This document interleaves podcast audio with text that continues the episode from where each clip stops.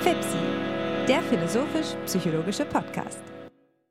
Heute mit Professor Hans-Peter Krüger zur Bedeutung der philosophischen Anthropologie für die Psychologie. Ja, herzlich willkommen, meine Damen und Herren, zu einer weiteren Episode von FIPSI. Ich begrüße Sie an einem ähm, schönen Herbstnachmittag in Heidelberg und freue mich, dass wie gewöhnlich an meiner Seite Alexander ist. Grüß dich, Alexander. Hallo Hannes, wir treffen uns einmal mehr. Du sprichst unten am Berg, ich spreche hier oben am Berg. Auch hier ist der Herbsttag sehr schön. Wir sitzen in den frühen Abendstunden in einem Sonnenlicht zusammen und haben den Anlass, einmal mehr miteinander über Philosophie und Psychologie zu sprechen. Heute einmal wieder mit einem Gast. Wer ist es denn, Hannes? Ja, ähm, wir haben heute die Ehre, Herrn Hans-Peter Krüger begrüßen zu dürfen. Grüße Ihnen, Herr Krüger. Hallo, ich freue mich. Ja, die Freude ist ganz unsererseits und ähm, es ist uns wirklich eine Ehre, dass Sie da sind. Also wie gewöhnlich möchte ich kurz einleitend ein paar Worte zu Ihrer Vita ähm, verlieren, sagen und Ihnen dann das Wort übergeben. Also Herr Professor Hans-Peter Krüger hat äh, Philosophie in Berlin studiert und dort zur philosophischen Entwicklung des jungen Hegel promoviert. Ähm, habilitiert wurde er eben dort zu, mit einer Schrift zur kommunikativen Vernunft. Ähm, Herr Krüger wurde ordentlicher Professor an der Universität Potsdam im Jahre 1996, wo er den Lehrstuhl für politische Philosophie und philosophische Anthropologie ähm, besetzt. Außerdem hält er Gastprofessuren in Krakau, Wien, Minsk und Uppsala. Ähm, darüber hinaus war er von 2005 bis 2011 Präsident der Helmut Plessner Gesellschaft, in der er seit 2011 Mitglied des wissenschaftlichen Beirats ist ebenso von 2009 bis 2011 war er Sprecher des DFG-Graduiertenkollegs Lebensformen und Lebenswissen in Potsdam. Des Weiteren ist er Herausgeber der Deutschen Zeitschrift für Philosophie sowie des Internationalen Jahrbuchs für, für philosophische Anthropologie. Und seit 2020 ist Herr Professor Krüger in Pension. Bei einer so reichen äh, Forscher-Vita äh, fällt es natürlich schwer, die zentralen Publikationen auszuwählen. Dennoch möchte ich es äh, nicht ungeschehen lassen, zumindest einige davon zu nennen. Und zwar könnte man sagen, dass ihre Forschungsschwerpunkte sich um die politische Philosophie und die Sozialphilosophie, aber eben auch um den Pragmatismus und insbesondere um die philosophische Anthropologie ähm, kreisen. Äh, so haben sie zum Beispiel veröffentlicht ähm, eine zweibändige Monographie mit dem Titel Zwischen Lachen und Weinen im, Akade im Akademieverlag. Ebenso dort im selben Verlag eine Monographie mit dem Titel Gehirn, Verhalten und Zeit im Jahre 2010. Des Weiteren haben sie zusammen mit Ottfried Höffle die Klassiker auslegen, ähm, zu Helmut Plessners Stufen des Organischen herausgegeben, 2007 im Walter de Gruyter Verlag. Und von ihren zahlreichen Zeitschriftenartikeln möchte ich nur kurz zwei ne-, nennen. Einen brandaktuellen im, aus der Deutschen Zeitschrift für Philosophie von 2021, der geistig-kulturelle Umgang mit der Covid-19-Pandemie und ihrer Wirtschaftskrise als Testfall, sowie aus dem ähm, Journal for Speculative Philosophy aus 2010, Persons and Bodies. Es ist, denke ich, angesichts dieser Verdienste ähm, nur gerechtfertigt, sie als einen wichtigen Denker an der Schnittstelle von Philosophie und Psychologie äh, zu bezeichnen, der sich ähm, vor allen Dingen, zumindest in meiner Rezeption, durch eben die Aufbereitung und die Interpretation, aber auch die Weiterführung des Gedankengebäudes des philosophischen Anthropologen Helmut Plessners eben verdient gemacht hat. Ich glaube, gerade in dieser Forschung führt kein Weg an Ihnen vorbei und ich freue mich insofern, dass wir Sie auch hier bei uns äh, bei FIPSI eben begrüßen dürfen und bin gespannt darauf, was Sie uns heute zu erzählen haben. Ja, vielen Dank, äh, Herr Wendler. Vielen Dank, Herr Wendt, für die freundliche Einladung und Vorstellung. Ähm, mich hat die Brücke von der Philosophie in die Psychologie immer interessiert. Äh, schon während meines Studiums war die Psychologie ein Ergänzungsfach, so hieß das damals an der Humboldt-Universität, wenn man Philosophie im Hauptfach äh, studierte. Uh, ich hatte da Persönlichkeitspsychologie bei Schmidt und äh, bin vor allem mit Vygotsky und George Herbert Mead in der Sozialpsychologie äh, groß geworden. Äh, und das war sicherlich ein, äh, ein Weg auch zur philosophischen Anthropologie, weil die philosophische Anthropologie ermöglichte dann die Überkreuzung der philosophischen Interessen mit einer Brücke in die Psychologie. Also insofern habe ich mich angesprochen gefühlt von äh, Ihrer äh, Einladung und bin ihr gerne nachgekommen. Ja, ähm, was sollte ich einleitend sagen über die philosophische Anthropologie jetzt im engeren äh, Sinne, äh, im Sinne der deutschen Tradition von äh, Max Scheler, Helmut Plessner und Arnold Gehlen? Da würde ich vielleicht eine gewisse Unterscheidung einführen, weil ich glaube, dass durch die Wirkungsgeschichte viele Missverständnisse äh, entstanden sind. Ähm, es gibt äh, Forscher bis heute, wenn man zum Beispiel an Joachim Fischer denkt, die glauben, dass es einen paradigmatischen Kern dieser ganzen philosophischen Richtung unter dem Titel philosophische Anthropologie gibt. Während ich von Anfang an, ich äh, habe dazu seit 1996 publiziert, äh, immer eine andere Auffassung vertreten habe. Meines Erachtens gibt es gar nicht eine deutsche Schule oder ein deutsches äh, Paradigma. Äh, man kann sicherlich abstrakt ein paar Gemeinsamkeiten der drei Autoren, Scheler, Plessner und Gehlen, gegenüber Dritten finden. Aber meine Erfahrung in der Forschung und Lehre besagte dann doch immer, dass die paradigmatischen Gemeinsamkeiten an den entscheidenden Stellen so gering sind, äh, dass man da nicht von einem paradigmatischen Kern sprechen kann. Das will ich vielleicht äh, einleitend ganz kurz skizzieren. Äh, Max Scheler ist sicherlich historisch der Inaugurator einer philosophischen Anthropologie mit der Schrift Die Stellung des Menschen im Kosmos 1927 erschienen ursprünglichen Vortrag schon 1926 gehalten. Und da haben wir schon das Stufenschema, also wie das menschliche Leben als personales Leben, das hatte er ja schon in seiner Ethik früher behandelt, in der lebendigen Natur situiert werden kann. Äh, Im Unterschied und Zusammenhang mit pflanzlichen Lebensstufen und tierlichen Lebensstufen.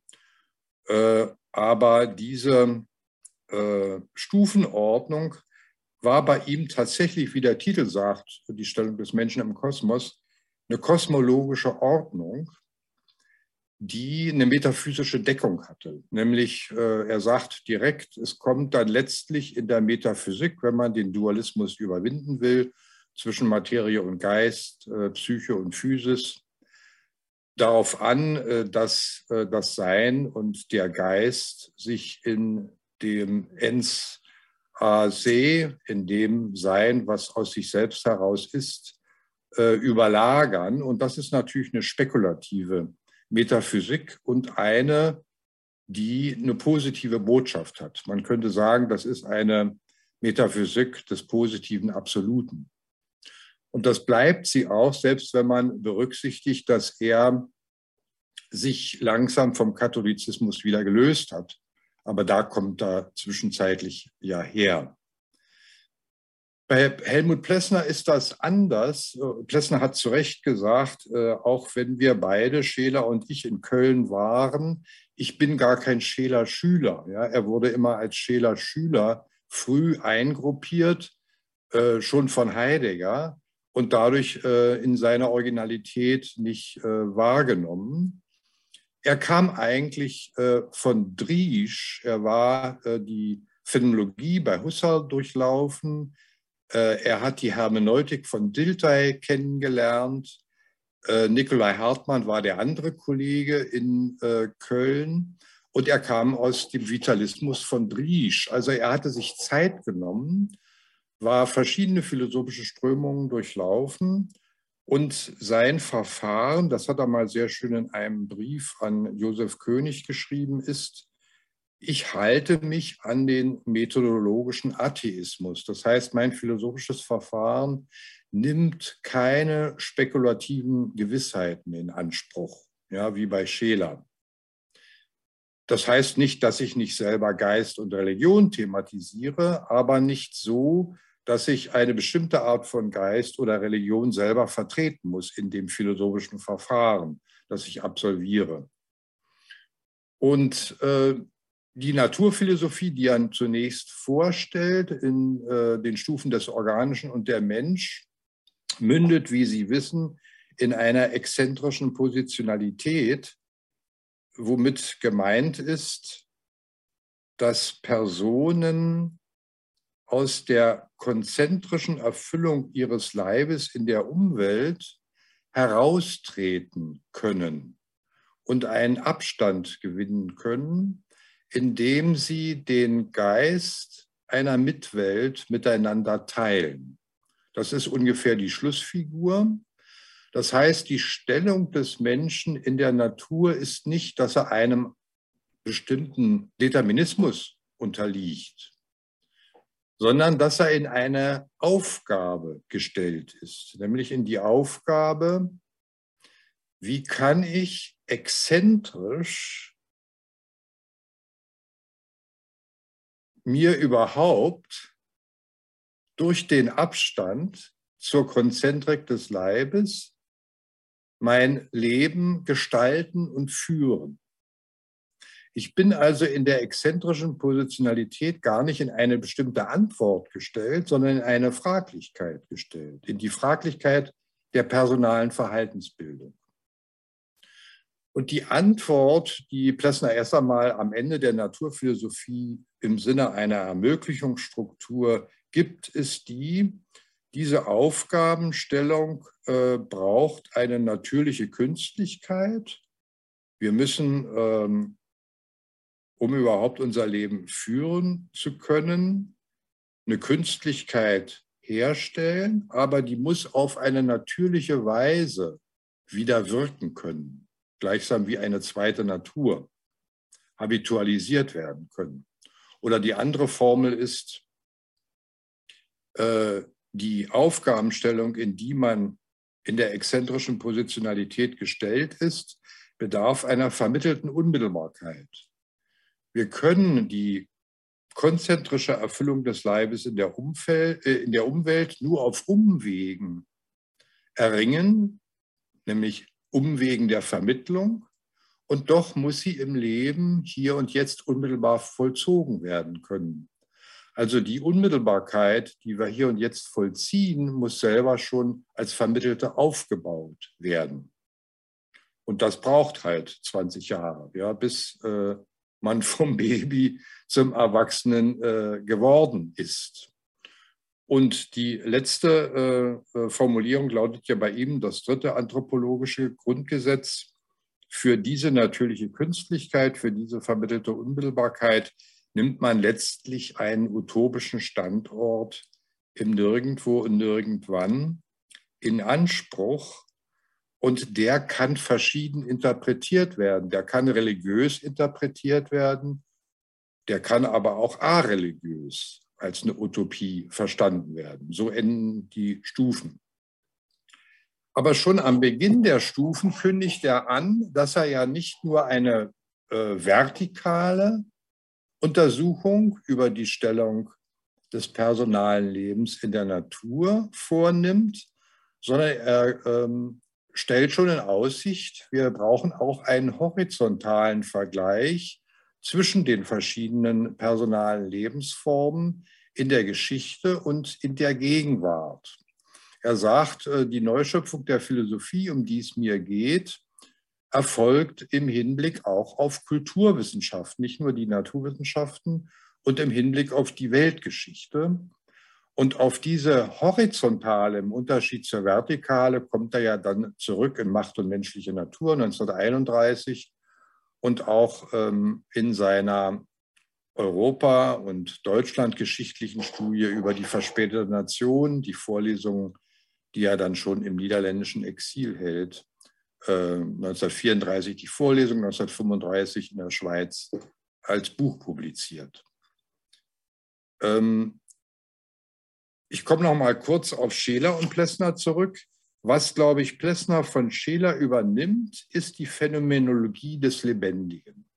Also Schelers Grundsatz, nicht entweder Physis oder Psyche, nicht entweder Materie oder Geist, sondern sowohl materielles als auch geistiges, sowohl physisches als auch psychisches ist lebendiges. Also die Phänomenologie dreht Scheler schon weg von Husserls Dualismus in das Lebendige hinein. Und das übernimmt Plessner. Nur Plessner ähm, entwickelt eine andere Hermeneutik, um die Phänomenologie, also die Anschauung von Phänomenen, dann zu interpretieren. Wenn wir jetzt noch auf den dritten zu sprechen kommen, Arnold Gehlen, äh, der übernimmt den Titel der philosophischen Anthropologie. Scheler war ja 1928 verstorben. Plessner saß im niederländischen Exil. Und Gehlen macht aus der philosophischen Anthropologie etwas ganz anderes. Er ist weder Phänomenologe noch Hermeneutiker. Er ist auch kein äh, Dialektiker.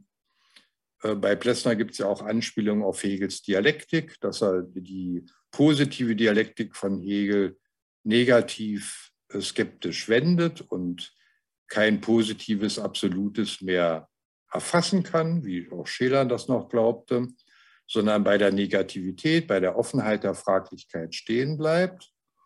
Das fällt alles bei Gehlen weg. Gehlen ist in dem Sinne kein Philosoph, weder Phänomenologe noch Hermeneutiker noch Dialektiker. Er sagt, und das feiert er ja auch. Ähm, meine philosophische Anthropologie ist die Befreiung von jeder Metaphysik. Meine äh, philosophische Anthropologie ist die Integration verschiedener Empirien aus verschiedenen Erfahrungswissenschaften zum Thema des Menschen. Und diese Integrationsfunktion verschiedener Empirien nenne ich Philosophie. Und in irgendeiner Zukunft kann das vielleicht selber von den Erfahrungswissenschaften übernommen werden, diese Integration zu leisten. Dann brauchen wir gar keine Philosophie mehr. Übergangsweise nennen wir diese Integration Philosophie. Und wir sind alle metaphysiklos. Also das sind drei völlig verschiedene Konzeptionen und die immer unter einer Schule oder unter einem Paradigma zu äh, versammeln, halte ich für äh, unergiebig. Dabei kommt äh, in der Forschung nicht viel raus. Es kommen lauter ideologische Vorurteile zustande. Sie wissen, äh, Gehlen war wahrscheinlich kein Rassist im Sinne der Nazis, aber er war auf alle Fälle und blieb ein autoritärer Denker. Und äh, das war immer ein Grund für alle Linken und Linksliberalen zu sagen, philosophische Anthropologie braucht man gar nicht zu lesen. Ne? Ähm, und da, da man immer reinfiel auf Gehlen, Gehlen ist das positive Resultat von Scheler und Plessner ohne Metaphysik, las man Scheler und Plessner gar nicht mehr. Und man merkte gar nicht, äh, dass Gehlen weder Scheler noch Plessner fortsetzt. Also das ist vielleicht äh, als Einleitung ganz gut. Habermas hat ja einen berühmten Anthropologieartikel 1958 verfasst und in dem immerhin geschrieben, dass es sich um drei verschiedene anthropologische Entwürfe handelt, aber sie doch unter dem einen Schulthema versammelt. Und ich habe auch mit anderen Philosophen ähm, in dieser Generation darüber oft sprechen können, äh, zum Beispiel Dieter Hendrich, und die sagten äh, mir dann, ja, mit Gehlen konnte man gut äh, arbeiten, weil den konnte man als Subdisziplin in der Philosophie unterbringen. Das ist einfach die Sammlung der Empirien zum Thema des Menschen. Während Scheler und Plessner, das war ja philosophische Konkurrenz. und wie geht man mit philosophischer Konkurrenz um? Äh, man ignoriert sie. Äh, oder wenn sie zu gut wird, muss man was gegen sie sagen. Und man brauchte nichts mehr gegen sie zu sagen, weil sich alle auf Gehlen stürzten. Ja, und dadurch kamen bestimmte Diskussionen, sinnvolle Diskussionen gar nicht mehr zustande. Ja, so viel vielleicht zur Einleitung. Das wäre ein Angebot und jetzt kommt es auf Ihre Interessenlage an, äh, wo wir vielleicht tiefer gehen oder etwas fortsetzen. Ich möchte schon, mich schon einmal ganz herzlich für diese ausgesprochen ansprechende und umfassende Einleitung bedanken, die einen systematischen Teil hatte und einen geistesgeschichtlichen Teil. Die Richtung, in die wir das steuern, liegt natürlich gewissermaßen mit dem Titel des Podcastes schon an der Hand. Das haben Sie auch angesprochen. Ähm, die Psychologie als Weg zur philosophischen Anthropologie sind Ihre Worte gewesen im Rückblick auf Ihre äh, eigene Bio Biografie. Ich möchte mich jetzt allerdings trotzdem, gerade wegen meines eigenen philosophischen Interesses an Scheler, auf die äh, Achse, die Sie beschrieben haben und ihre Natur äh, beziehen. Die Transformation, die in der vermeintlichen oder eben nicht vermeintlichen, was zur Debatte steht, äh, Bewegung der sogenannten philosophischen Anthropologie besteht. Und da will ich einfach mal eine Verbindung herzustellen versuchen. Also das, das Sachthema der Psyche, das Thema der Psychologie in der Beziehung dieser drei Denker. Und ich will einfach mal äh, aus, eigenem, ähm, aus eigenem Wissen heraus eine Darstellung versuchen und vielleicht können Sie mich dann korrigieren oder Sie können mir sagen, was Sie von ihr halten. Das würde mich reizen. Also Sie haben davon gesprochen, dass sich bei Scheler eine Art Geistmetaphysik findet. Und ich denke, das ist in der, ja, ähm, in der Figur Scheler tatsächlich angelegt, insofern als er eine Vielzahl von Denkströmungen kombiniert hat und selbst ein zu gewissen Graden ein Eklektiker, Eklektiker war, natürlich auch so ein Urgenie, was vieles aus sich selbst herausgeschaffen hat, mit einem klaren, Sicht, äh, klaren Blick für die Phänomene. Was ich aber beachtlich finde, ist, dass wir ähm, in Schelers Phänomenologie einen zentralen Platz der Person haben, auf der einen Seite, vielleicht als ein eher metaphysischer Begriff und epistemologisch ähm, der Begriff des Aktes mit dem Begriff der Person in Beziehung steht. Das Aktzentrum ist so eine der Redeweisen, die Scheler da verwendet, dass man die Person als Aktzentrum identifizieren könne. Und da steht im Hintergrund sicherlich Rudolf Eucken und hinter Eucken steht wieder Fichte. Da blickt so etwas hervor, aber es ist eben auch ambivalent. Es ist auf der anderen Seite natürlich auch Husserl, wenn wir von Akt sprechen. Und wir wissen, dass Scheler ja nicht ein transzendentaler Phänomenologe gewesen ist, sondern eher so ein Gegenstandsphänomenologe, der mit den Münchner, mit den anderen Münchner Phänomenologen wie Alexander Pfänder oder Moritz Geiger in einer positiven, teilweise auch freundschaftlichen Beziehung gestanden hat. Aber es ist doch so, dass diese Aktkategorie nach meinem Wissen, und da müssen Sie mich korrigieren, bei Plessner, bei Plessner nicht dieselbe Bedeutung hat. Das heißt, das, was bei ähm, Scheler zwei Stufen sind, nämlich das Psychische und äh, dann das Geistige, Akt und, ähm, Akt und Funktion, epistemologisch gesprochen. Das scheint mir bei Plessner in dieser Differenzstellung nicht so klar im Mittelpunkt zu stehen und erst recht nicht bei Gehlen, den ich mithin, und auch da würden Sie mich vielleicht korrigieren können, als Biologisten äh, bezeichnen möchte, zumindest mit einer biologisierenden Tendenz, die ganz anders ist als dasjenige, was bei Scheler auftaucht. Und das betrifft meines Erachtens eben nicht nur die, ähm, die Methodologie, es betrifft auch den Gegenstand. Wir finden ja bei Scheler die Rede von dem Gattungswesen Mensch als einer biologischen Kategorie, als der Spezies Mensch und dann als dem Wesensbe von dem Wesensbegriff des Menschen, eben auch hier wieder in so einer ideologischen, essentialistischen Resensweise, die Sie als metaphysisch dargestellt haben, aber eben die Rede davon, dass es eigentlich zwei Begriffe vom Menschen gibt, während es mir so zu sein scheint, dass es bei Plessner und bei Gehlen zusammenläuft. Bei Gehlen sicherlich eben gerade auch mit der, dem Versuch der Überwindung des Stufenbegriffes, in einer gradualistischen Tendenz, die, ähm, die in dieser empirischen Integration stattfindet, die Sie beschrieben haben.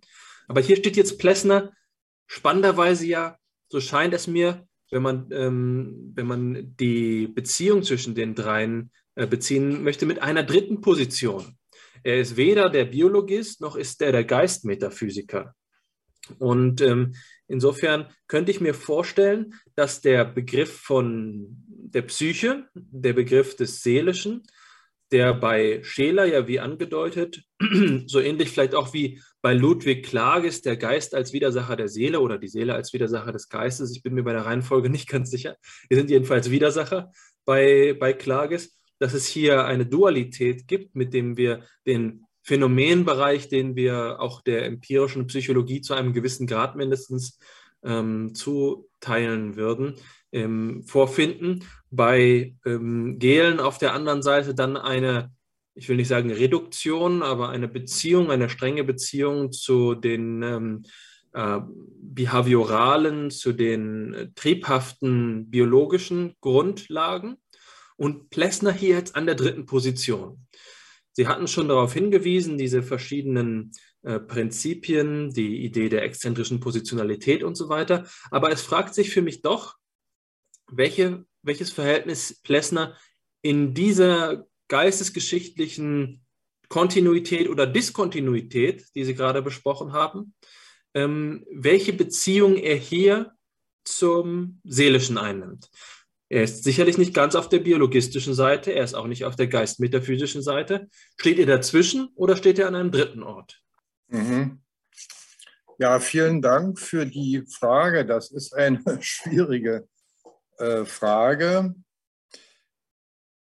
Ich würde Ihnen erst einmal zustimmen, was, was Sie zu Scheler und zu Gehlen gesagt haben.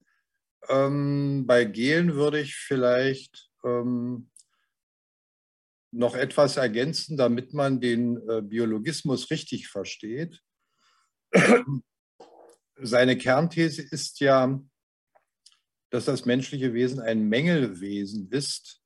Und woran wird das gemessen? An, an welchem Maßstab? Eigentlich an dem biologischen äh, Maßstab, dass äh, die, das, das Lebewesen oder die, das Gattungswesen der jeweiligen Lebensform zu der Umwelt passt. Insofern hat er tatsächlich einen evolutionsbiologischen Maßstab. Und da wir organisch gesehen und auch durch unsere Interaktionen äh, nicht das Gleichgewicht ähm, zwischen uns und der Umwelt herstellen können, äh, durch Instinkte oder durch äh, äh, einfache Triebbindung, brauchen wir einen künstlichen Ausgleich, eine Kompensation. Er ist ja wirklich ein Kompensationsdenker. Und die Kultur ist dann sozusagen der künstliche Ersatz für das, was uns von der Natur aus fehlt. Aber jetzt kommt der entscheidende Punkt. Ähm, er ist sozusagen nicht stofflich betrachtet Biologist, sondern funktional. Die Kultur hat die biologische Überlebensfunktion für die Gattung. Insofern sind wir ähm, eine Lebensform, die auf künstliche Weise die Überlebensfunktion realisieren muss. Und das ist natürlich ein merkwürdiger Maßstab. Also deswegen fehlt da auch die Personalität ja als Thema. Sowohl die Freiheit als auch die Verantwortung der Personalität fehlt als Thema. Wichtig ist nur, dass die Kultur gleichsam ein Instinktersatz wird und eine stabile Bindung der Triebüberschüsse leistet. Und je stabiler sie das macht, desto besser erfüllt sie die Überlebensfunktion. Insofern ist er funktional Biologist, obwohl er unentwegt über Kultur redet. Aber die Kultur hat eben diese Funktion, die biologische Funktion. Äh, und das äh, durchschauen viele nicht auf den ersten Blick. Ja, viele sagen doch, ja, aber der redet doch über Sozialisation und Entkulturation und so weiter. Klar, aber es hat immer diesen autoritären Sinn. Ähm, die Personalität darf sich nicht befreien. Wir müssen die Individuen stabil halten in dem Institutionengefüge. Und daher kommt natürlich die ganze moderne Kritik, daher kommen vor, vor autoritäre Maßstäbe zur Beurteilung der Moderne bei Gehlen. Scheler liebe ich, lese ich wahnsinnig gerne und zwar aus dem von Ihnen genannten Grund. Er ist für mich ein unübertroffener, äh, unübertroffener Phänomenologe wenn der über Liebe und Hass schreibt, über Mitleid und Mitfreude, ich kenne nichts Besseres. Und ich kann da ähm, die ganzen metaphysischen Einrahmungen weglassen. Ja, der hat das Phänomen gesehen und ausbuchstabiert, wie kein anderer. und auch so, wie Sie sagen, äh, äh, im Kontext mit einer realistischen Phänomenologie, äh, also nicht im, im Husserlschen äh, Sinne. Äh, und wir täten gut daran, äh, wir haben ja jetzt wieder aktuell mit Liebes- und Hassphänomenen unentwegt zu tun, ähm, Schiller wieder zu lesen. Auch das, was er über das Ressentiment schreibt, wie er Nietzsche korrigiert, äh, aber äh, das Ressentiment wirklich ähm, erkannt hat äh, und ja, das Ressentiment lebt. Ne? Also Scheler ist hochaktuell, da kann ich Ihnen nur zustimmen. Zu Plessner.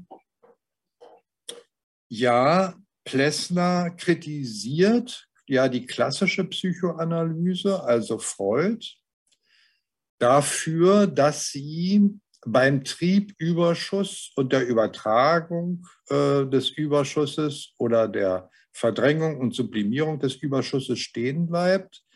Ihm fehlt in der klassischen Psychoanalyse die Personalität.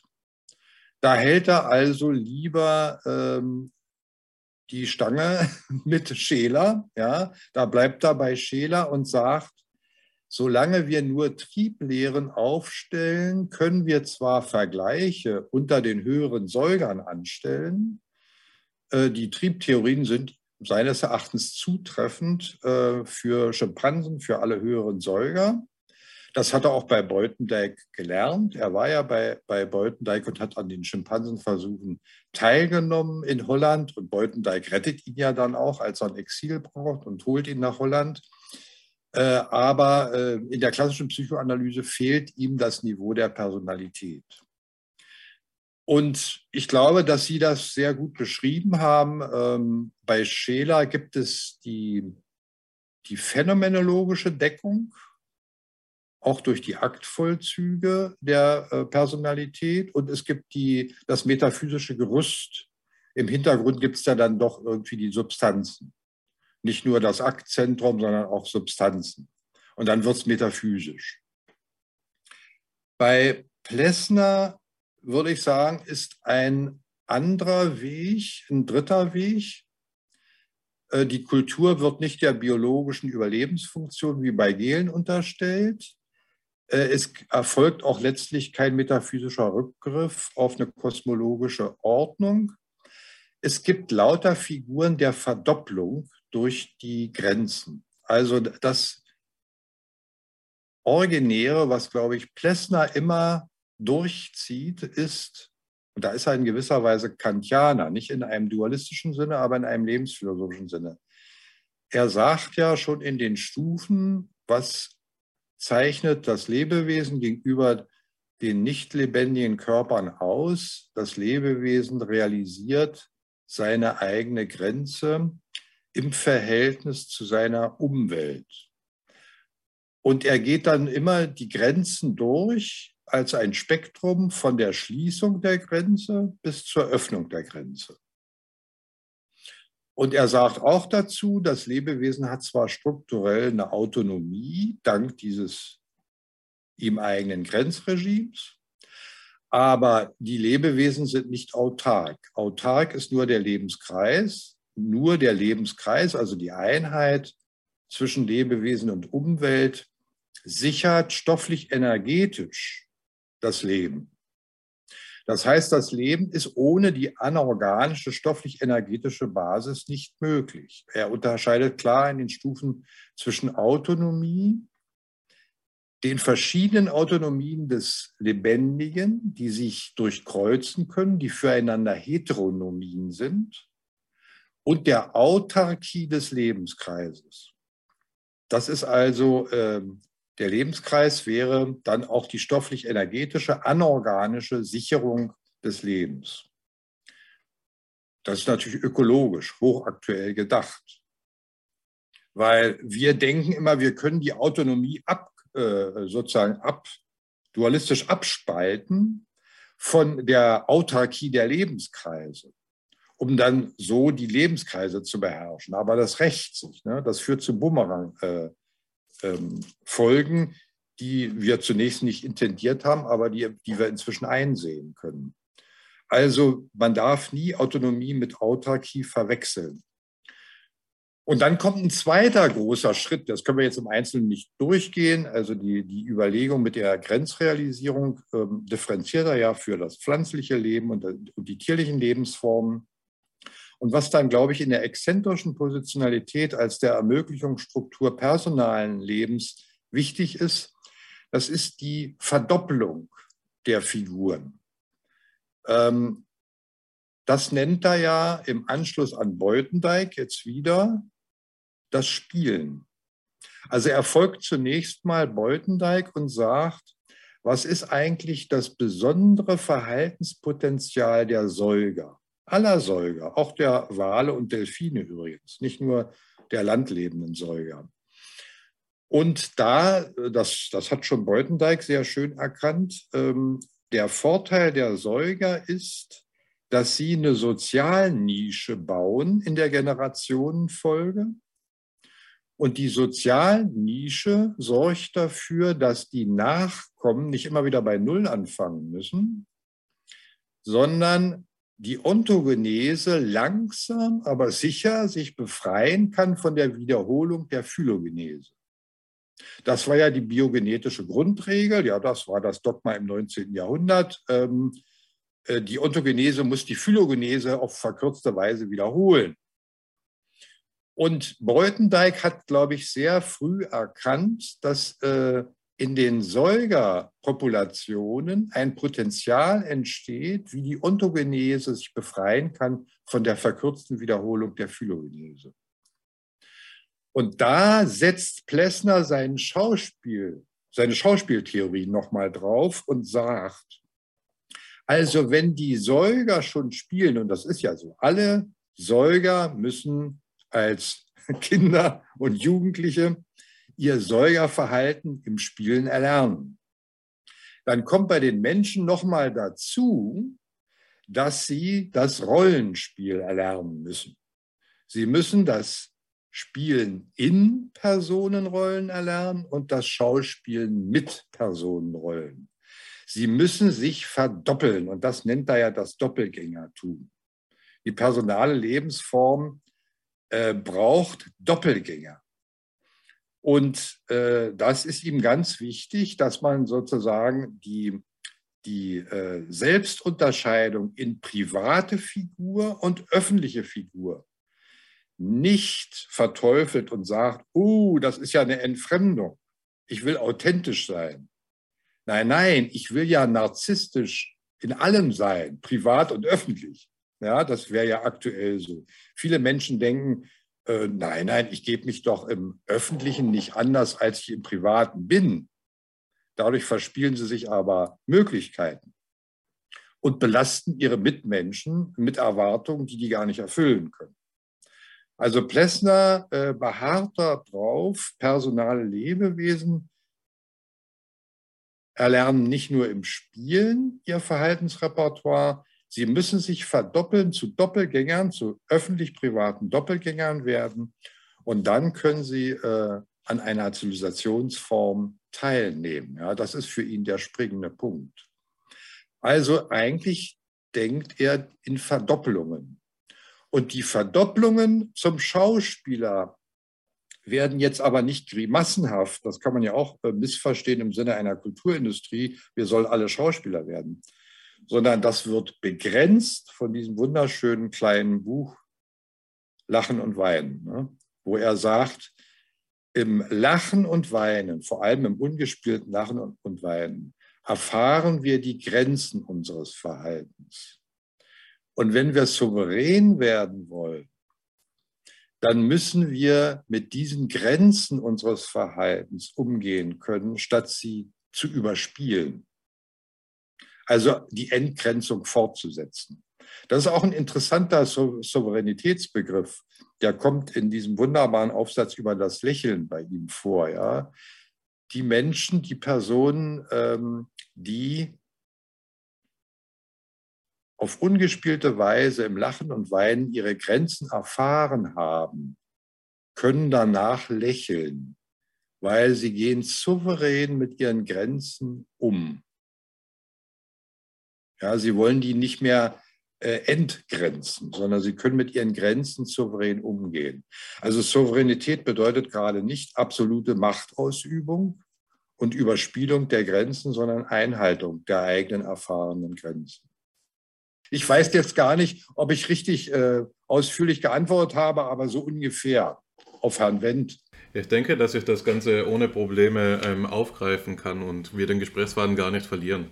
Und zwar möchte ich an der Stelle einsetzen, an der Sie von der Sozialnische gesprochen haben, in Bezugnahme auf die biogenetische Grundregel von Ernst Haeckel. Nicht wahr? Das ist etwas, das in der letzten Episode von FIPSI gerade auch wieder ähm, thematisch wurde, eben als wir mit Herrn Davor Löffler über den sogenannten Wagenheber- oder Ratchet-Effekt gesprochen haben, den eben Michael Tomasello als ein Denker an der Schnittstelle zur Psychologie und auch zur philosophischen Anthropologie eben selbst bemüht, bekannt gemacht hat. Äh, warum komme ich auf Michael Tomasello zu sprechen? Das hat verschiedene Gründe. Auf der einen Seite entspricht er dem Analogon in meiner äh, Vita äh, zu derjenigen, äh, die Vygotsky und Mead bei Ihnen gespielt haben. Tomasello war derjenige, der mir von der Psychologie zur philosophischen Anthropologie gebracht hat. Und dazu muss man einiges sagen. Tomasello ist da auf der einen Seite eben als ehemaliger Leiter der, des Max-Planck-Instituts in Leipzig für evolutionäre Anthropologie einer der meist zitierten Psychologen der Welt und jemand, der sich ähm, an der Schnittstelle eben von Primatenforschung, Psychologie und Ethnologie ähm, verdient gemacht hat.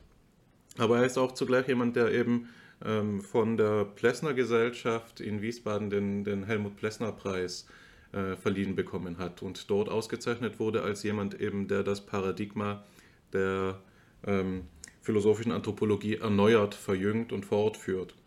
Und das ist jetzt der Punkt, an dem ich eben einhaken will. Und zwar, da, damit haben auch Sie geöffnet, Herr Krüger, nämlich die Paradigmenbestandsthese, so wie sie Joachim Fischer vorträgt. Also die These, dass zwischen ähm, Plessner, Gehlen und ähm, Scheler ein gemeinsames Paradigma vorliegt, das einen inhaltlichen Kern ausmacht.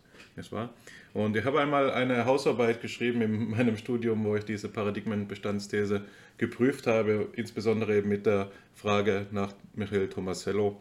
Und ich bin dort äh, damals zum Schluss gekommen, dass ich es für wenig überzeugend halte, Tomasello als einen ähm, Fortführer der philosophischen Anthropologie ähm, einzuordnen, ähm, wenn ich auch die Gründe der Plessner Gesellschaft selbstverständlich nachvollziehen kann. Aber ich glaube, dass wir anhand dieser Kritik uns die Frage stellen können, wie wir denn diese Fruchtbarmachung des anthropologischen Denkens für die Psychologie vielleicht uns vorzustellen hätten oder besser denken könnten.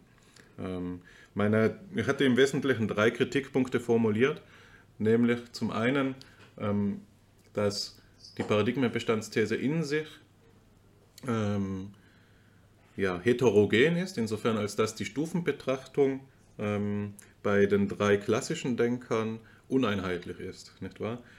Plessner vergleicht, ähm, Scheler vergleicht das Anorganische, das Organische und das Überorganische, äh, hat, schließt quasi an an die klassisch heideggerianische Unterscheidung wenn gleich, er schließt nicht an, er nimmt sie vorweg, so müsste man es sagen, von Stein, Pflanze und Tier und erweitert es dann eben um den Menschen.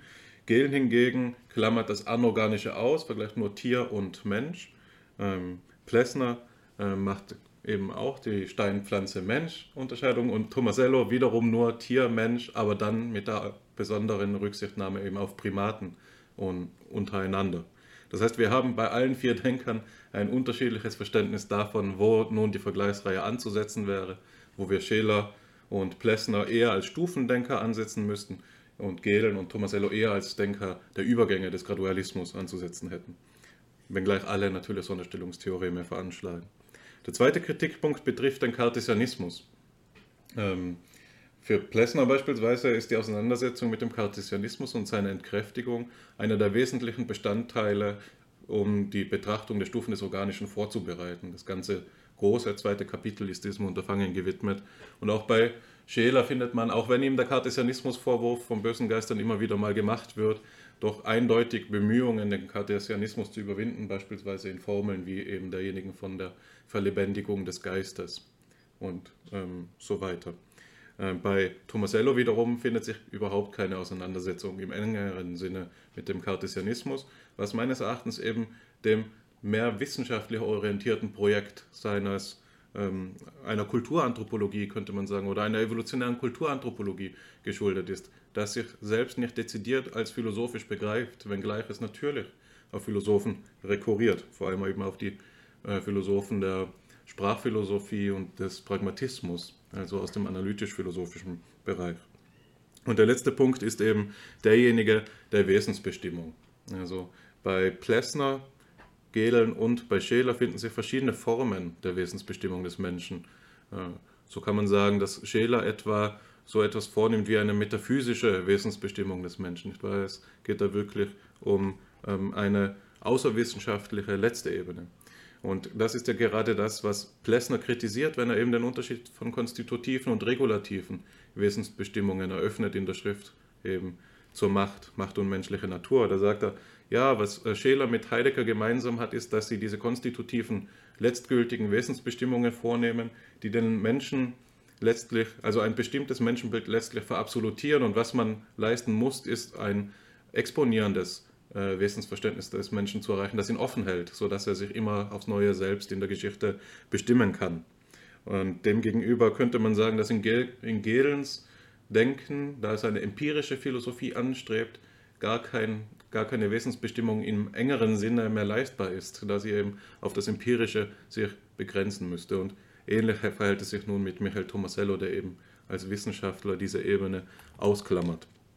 Also meines Erachtens nach liegt in, schon in der Paradigmenbestandsthese ein Problem vor und es gilt eben die Frage danach zu stellen, mit welchem Recht diese Rede ähm, perpetuiert wird, mit, mit welchem Recht wir sie weiterhin vortragen. Das soll nicht heißen, dass, dieses, äh, dass gar kein Recht besteht, aber es äh, soll heißen, dieses Recht müssen wir erstmal benennen und reflektieren. Und äh, ich glaube, das ist ganz interessant zu sehen für uns. Ähm, ich glaube, in diese Richtung könnten wir eben nämlich die, uns die Frage stellen, wie wir nun ähm, die philosophische Anthropologie systematisch in Bezug setzen können auf Themen der empirischen Psychologie oder der, äh, der Psychologie, so wie sie eben akademisch institutionalisiert wurde. Genau. Jetzt, ähm, das war mein Beitrag. Ich möchte noch eine kleine Klammer nachsetzen. Und zwar wurde an einer Stelle gesagt, dass, ähm, Alexander, du hast das, glaube ich, gesagt, dass äh, bei Scheler sich zwei Begriffe des Menschen finden, nicht wahr? Also die Unterscheidung eben aus, dem, aus der Kosmosschrift zum, zwischen Wesens- und Gattungsbegriff des Menschen und dass es bei Plessner mehr so scheint, als würden die Begriffe konvergieren.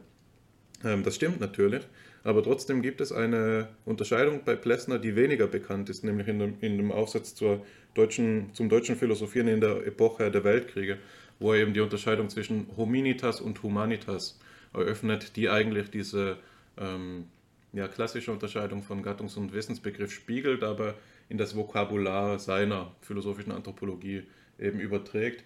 Hominitas meint dort so etwas wie eine wertneutrale Wesensverfassung eben der Lebensform des Menschen, wohingegen Humanitas die, also die normativen Ausbuchstabierungen der einzelnen Kulturen und Epochen dieser, äh, der menschlichen Lebensform betrifft. Beide sind dann aufgehoben in der exzentrischen Positionalitätsform. So würde ich das systematisch aufwerfen. Also ich glaube auch bei Plessner gibt es so eine Konvergenz, die sich aber dann doch wieder in eine Divergenz eben ähm, öffnet. So viel von meiner Seite. Also ich bin gespannt, ob Ihnen dazu etwas einfällt. Ja, vielen Dank, Herr Wendler. Äh, das ist, glaube ich, ähm, eine sehr sinnvolle und äh, für mich auch überzeugende Unterscheidung, ja, wie ähm, hängen Scheler, Plessner und Gehlen zusammen, aber ähm, was sind die verschiedenen Formen der Wesensbestimmung des Menschen? Und äh, Sie haben ja ein paar äh, Kriterien genannt, denen kann ich nur zustimmen, äh, zustimmen wie die Stufen verstanden werden, wie die, äh, wie, äh, die Kritik am dualistischen seit Descartes, das ist, muss man ja auch sagen, das ist eher die Wirkungsgeschichte von Descartes als Descartes äh, aufzufassen ist.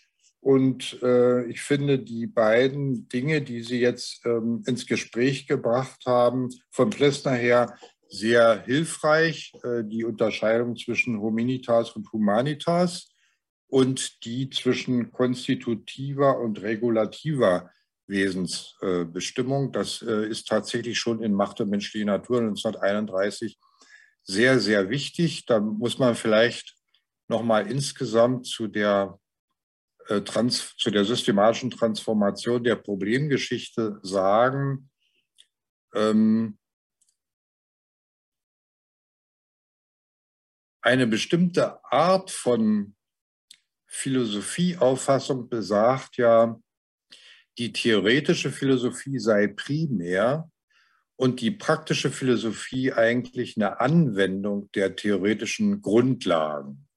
Und die Figur kennen wir natürlich ähm, aus dem deutschen äh, Idealismus, der, sagen wir mal, bei Fichte oder auch bei Hegel eine erkenntnistheoretische Selbstbegründung leistet, darauf sehr stolz ist, sehr, äh, äh, das auch klug macht.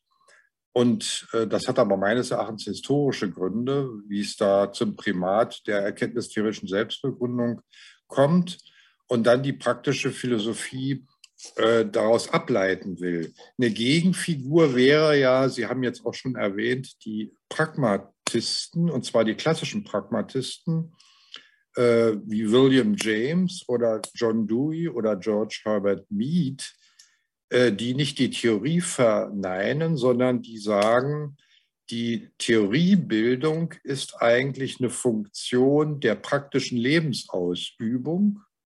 Und insofern muss die praktische Philosophie primär sein. Das ist äh, missdeutet worden als ein Utilitarismus. Das war aber nicht utilitaristisch gemeint, schon bei James nicht. Und äh, bei Plessner, glaube ich, äh, können, wir, können wir das auch so sagen. Plessner ist davon überzeugt, dass alle wissenschaftliche Reflexion, die nötig ist zur Verbesserung der Lebensführung, nicht die Lebensführung ersetzen kann. Und das bedeutet, das sagt er auch in Macht und menschliche Natur, dass die praktische Philosophie und alle praktischen Wissenschaften nicht Anwendung der Theorie sind, sondern umgekehrt, die Theoriebildung ist eine Funktion der Praxis.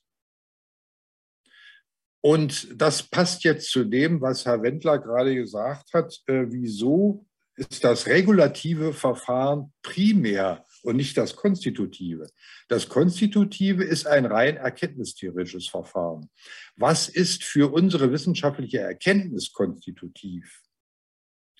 Das muss aber nicht primär sein für die Lebensführung. In der Lebensführung bleiben wir immer an die Regularien des, der prozeduralen Fortsetzung der Lebensführung gebunden. Und das, was wir äh, wissenschaftlich erkennen, können wir zur Verbesserung der Lebensführung in die Lebensführung einführen. Aber wir können nicht, wie oft Descartes interpretiert worden ist, ex nihilo aus dem Nichts die Lebensführung revolutionieren, indem wir an ihre Stelle eine wissenschaftliche Konstruktion setzen. Dieses Problem haben wir heute auch noch. Ne? Also was weiß ich, in den Gender Studies zum Beispiel da kann man auf reflexive Weise zu dem Ergebnis kommen, ja, aber es gibt doch hunderte von Menschengeschlechtern, das ist schon richtig. Aber auch wenn man das wissenschaftlich erkennt, kann die wissenschaftliche Reflexion nicht die Lebensführung ersetzen. Also man kann den Menschen ihren Habitus nicht äh, wegnehmen. ja, den sie einfach weitergeben in der Generationenfolge. Wenn man also durch irgendeine wissenschaftliche Erkenntnis die Lebensführung verbessern will, dann würde ich sagen, jedenfalls mit Plessner, nicht indem man irgendeine kartesianische Revolution startet. Ne? Äh, es gibt ja diesen Zusammenhang bei ihm ähm, auch zu den Grenzen der Gemeinschaft, also zu der Sozialphilosophie in dem Buch von 1924, wo er sagt, ähm, der soziale Radikalismus beruht auf dualistischen Aushebelungen. Ja, wenn man äh, dualistisch aushebelt und sagt, ja, ja, du führst dein Leben, aber meine Reflexion gestattet es jetzt, dein Leben zu ersetzen, dann hat man selber eine revolutionäre Mission und viele Experten, die, die vielleicht auch unbewusst eine Expertokratie anstreben, denken, sie können die Lebensführung einfach revolutionieren. Und äh, dadurch schädigen sie eigentlich die Lebensführung. Also äh, da ist auch eine pragmatische Seite, nicht im utilitaristischen Sinne, sondern einfach in dem Sinne, ähm, die Praxis ist primär gegenüber der Theorie und wir können nicht einfach die praktischen Probleme durch die Anwendung einer Theorie lösen. So einfach ist das nicht. Ich glaube, das ist auch wichtig für die Psychologie, auch für die äh, Psychotherapie und für die klinische Praxis der äh, Psychologie. Man kann durch Theorien bestimmte selektive Aspekte sehr gut genau kontrollieren ja, und auch methodisch reproduzierbar machen. Aber man darf das nie verwechseln mit der Ganzheit der Lebensführung und da einen Ersatz anbieten. Zu dem Michael Tomasello, ähm, ich schätze ihn sehr. Wir hatten wunderbare Gespräche in äh, Leipzig und in Potsdam. Er ist ja inzwischen wieder zurück, also nach deutschem Recht äh, äh, auch emeritiert und jetzt wieder an der Duke University. Ähm, natürlich hat er nicht die deutschen Ressourcen, er kannte gar nicht Plessner, er kannte gar nicht die äh, deutsche philosophische Anthropologie. Aber es gab eben ein paar Brücken, die Sie, die Sie schon genannt haben. Ja, also der Vergleich zwischen Menschenaffen äh, und Menschen, wo man anknüpfen konnte und auch im Hinblick auf ähm, geteilte Intentionalität, weil äh, eine geteilte Intentionalität gibt es äh, in der Mitwelt bei Plessner auch. Also da waren Brücken und das war dann äh, Grund genug, das konnte man ausargumentieren, ähm, warum er äh, passt zu dem Helmut Plessner Preis. Und sehr schön war natürlich äh, die Zeigegeste, also äh, die Bedeutung der Zeigegeste in seinen Werken, in den Werken von Tomasello, äh, ist sehr hilfreich und ich glaube, die ist auch ähm, empirisch der Springpunkt. Das kann man bei jeder Kindesentwicklung und ja, kann ich inzwischen sagen, äh, Eltern, äh, also den Enkeln sozusagen wieder beobachten, wie das immer mit der Zeigegeste losgeht. Äh, also erst die Sharing Intentionality mit der, äh, mit der Bezugsperson, der Mutter, dem Vater, wem auch immer. Und dann äh, wird das dritte eingeführt, äh, irgendein Gegenstand oder eine dritte Person. Und dann lernt man zusammen. Ja, das hat, das waren auf alle Fälle sinnvolle Brücken. Aber es gab auch ganz klar Differenzen mit Tomasello. Ähm, ich glaube, dass er zwar zwei gute Stufen hat mit der individuellen und kollektiven Intentionalität, dass er aber eigentlich kein Schauspielparadigma kennt. Also es läuft bei ihm nicht über eine Theorie, wie die Kinder Rollen erlernen, mit Personenrollen zu spielen.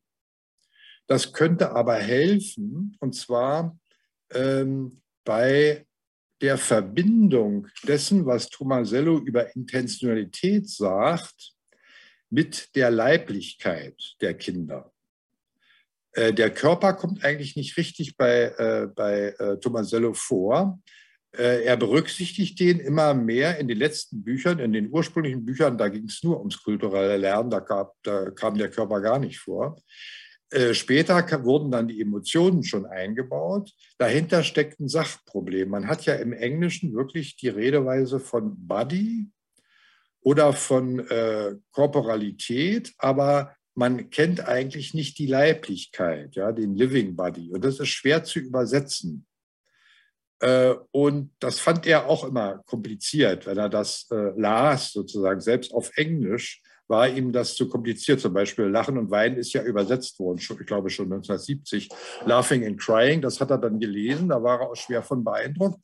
Ähm, aber äh, es gibt sozusagen nicht wie selbstverständlich bei uns die Redeweise von Leiblichkeit. Und eine Sache, äh, die ich auch ein bisschen kurzschlüssig finde bei Tomasello, er hört ja auf äh, bei der Kindesentwicklung ungefähr im zehnten Lebensjahr. Und die eigentlich entscheidende Phase der Pubertät und der jungen Erwachsenen ähm, hat er nicht auf dem Schirm. Und da kommt aber äh, das eigentliche Drama. Äh, die Pubertierenden äh, gehören zu verschiedenen Communities. Und wenn es eine Gang ist oder wenn es ein Fußballclub ist oder wenn es eine bestimmte musikalische Richtung ist, ähm, und als junger Erwachsener kommt man auch in die Konflikte der Zugehörigkeit zu verschiedenen Gemeinschaften und muss erlernen, was eine Gesellschaft und eine Zivilisation ausmacht, wenn verschiedene Gemeinschaftsformen miteinander in Konflikt geraten, was dann vorgeht. Öffentlich, nicht privat. Da bräuchten wir also wieder das Doppelgängertum, was ich vorhin erwähnt habe von Plessner, dass die privaten Rollen, die man im Kleinen auch in einer Gemeinschaft ausüben kann, nicht identisch sind mit den Rollen, die man im Großen in der Gesellschaft unter Funktionsdruck ausübt. Äh, und das fehlt bei Tomasello auch. Also ich hatte immer den Eindruck, dass Tomasello einen Sprung macht. Er ist mit den Zehnjährigen gleichsam in John Rawls Gerechtigkeitstheorie drin. Und die Vermittlungen, also die ganzen Konflikte die zwischen verschiedenen Gemeinschaften, denen wir angehören und was dem gegenüber Gesellschaft und Zivilisation ausmacht, die buchstabiert er nicht durch, weil er die Pubertät und das ganze junge Erwachsenenalter überspringt. Und da sind ein paar Kurzschlüsse immer drin. Da muss man aufpassen. Ähm, ich glaube, ähm, die Ontogenese hat eben auch diese beiden höheren Phasen, die man sehr ernst nehmen muss. Ich werde auch genauso wie es Hannes eben getan hat, den äh, Faden wieder aufnehmen und ihn nicht unterbrechen. Allerdings an der Stelle, an der Sie eben von der Zeigegeste gesprochen haben. Auf der Suche nach demjenigen Berührungspunkt zwischen ähm, der philosophischen Anthropologie und der Psychologie im Sinne vielleicht auch der Experimentalpsychologie, auf dem wir uns gerade, auf der Suche, auf der wir uns gerade befinden, kommt es mir so vor, als gäbe es zwei Begriffe, die wir diskutieren müssten. Und das erste ist der Begriff des Lebens. Sie hatten vorhin schon Hans Driesch ins Spiel gebracht. Der Begriff des Lebens scheint mir fundamental zu sein, um ähm, die äh, Beiträge zur sogenannten philosophischen Anthropologie zu verstehen. Das Leben ähm, eben gerade als etwas nicht mechanistisches verstanden, deswegen vitalistisch, das Leben als ganzheitliches, das Leben als organizistisches verstanden, als holistisches verstanden, als ein Moment, das sicherlich auch aus der philosophischen Romantik noch herdrängt. Und der zweite Begriff, der meines Erachtens eng damit zu tun hat, und das ist der Begriff, der mir momentan sehr am Herzen liegt, weil ich ja in Italien meine zweite Dissertation darüber schreibe, ist der Begriff des Ausdrucks. Und deswegen hier die Zeigegeste. Diese beiden Begriffe Leben und Ausdruck scheinen mir in der philosophischen Anthropologie ganz besondere Punkte einzunehmen, neuralgische Punkte, Problempunkte. Nicht Punkte, bei denen es darum ginge, dass man in der philosophischen Anthropologie selbst einfach nur Antworten fände oder Definitionen, sondern dass es Probleme sind, die gewisserweise selbst in den verschiedenen Formen von den Denkern angesprochen werden. Und das betrifft auch ihre Beziehung zur Psychologie. Und jetzt ist schon latent ein Psychologe mit am Tisch gewesen. Und das ist eben Frederik Beutendijk, den Sie mehrfach erwähnt haben, der ja, wie Sie gesagt haben, ähm, Plessner im sozusagen äh, Asyl gewährt hat ähm, in den 1940er Jahren in Antwerpen ähm, und der zuvor allerdings auch schon als junger Student schon in Köln gewesen war und Vorlesungen von, ähm, von Scheler gehört hat, aber auch Vorlesungen von Driesch, der ja auch in Köln war, sowie von einem weiteren äh, ähm, Forscher, nämlich dem Psychologen Johannes Lindworski. Johannes Lindworski war auch in Köln, ein jesuitischer Forscher, der dafür bekannt ist, dass er Bestandteil der sogenannten Denkpsychologie war, der Bewegung, die man Denkpsychologie nennen kann, die von Oswald Külpe initiiert worden war, der meines Wissens nach Bonn gegangen war, nachdem er in Würzburg war, kam ursprünglich aus München, ging dann über Würzburg nach Bonn und brachte einige Leute mit in diesen Kreis, der auch eben in die Nähe dann von Scheler gekommen ist sowie neben Lindworski auch Karl Bühler für eine Zeit, der, glaube ich, dort als äh, Privatdozent in, ähm, in, in Bonn mit gewesen ist. Ähm, und in diesem Kontext scheint meines Erachtens, scheinen meines Erachtens klare Berührungspunkte zu bestehen, allerdings auch aus der ausgesprochen fruchtbaren Wissenschaftskultur der 1920er Jahre heraus, eine Zeit, in der die disziplinaren Grenzen noch nicht so klar gezogen waren, weil sich auch viele Disziplinen, Selbstdisziplinen wie die Physik, noch in einem lebendigen Bezug zur Philosophie befunden haben und die Philosophie gewisserweise eine Schnittstelle war, insofern als die positivistische Wende noch nicht vollzogen war und die Disziplinen sich nicht alle selbst in Abgrenzung von der Philosophie verstanden haben, sondern gerade eben im deutschsprachigen Raum sich die wissenschaftlichen Disziplinen in Bezug auf die ähm, Philosophie begründet haben. Also die alte idealistische Sehnsucht nach einer prinzipiellen äh, Begründung der Forschung noch vorhanden war und auch ein integratives Moment gestiftet hat. Da sind also einige Personen im Gespräch, Frederik Beutendijk, äh, Johannes Lindworski. Bei Plessner findet sich ja auch die Auseinandersetzung mit den Gestaltpsychologen über den Begriff der Ganzheit, zum Beispiel mit Wolfgang Köhler. Ähm, aber was mir jetzt wichtig ist, ist eben zu sehen, dass Beutendijk, der, wie Sie dargestellt haben, ja so nah an Plessner steht, selbst nachdem er ähm, nach dem Zweiten Weltkrieg wieder als Professor eingesetzt worden ist, ja einen wesentlichen Beitrag dazu geleistet hat, die sogenannte Utrechter Schule zu begründen. Ähm, also ähm, Beutendijk war der Lehrer zum Beispiel von Johannes Linsroten.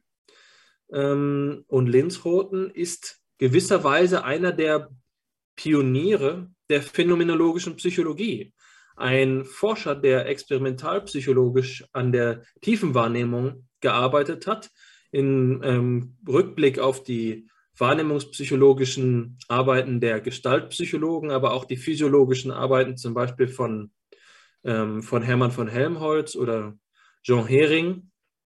Und hier scheint es also unmittelbare Schnittstellen zu geben.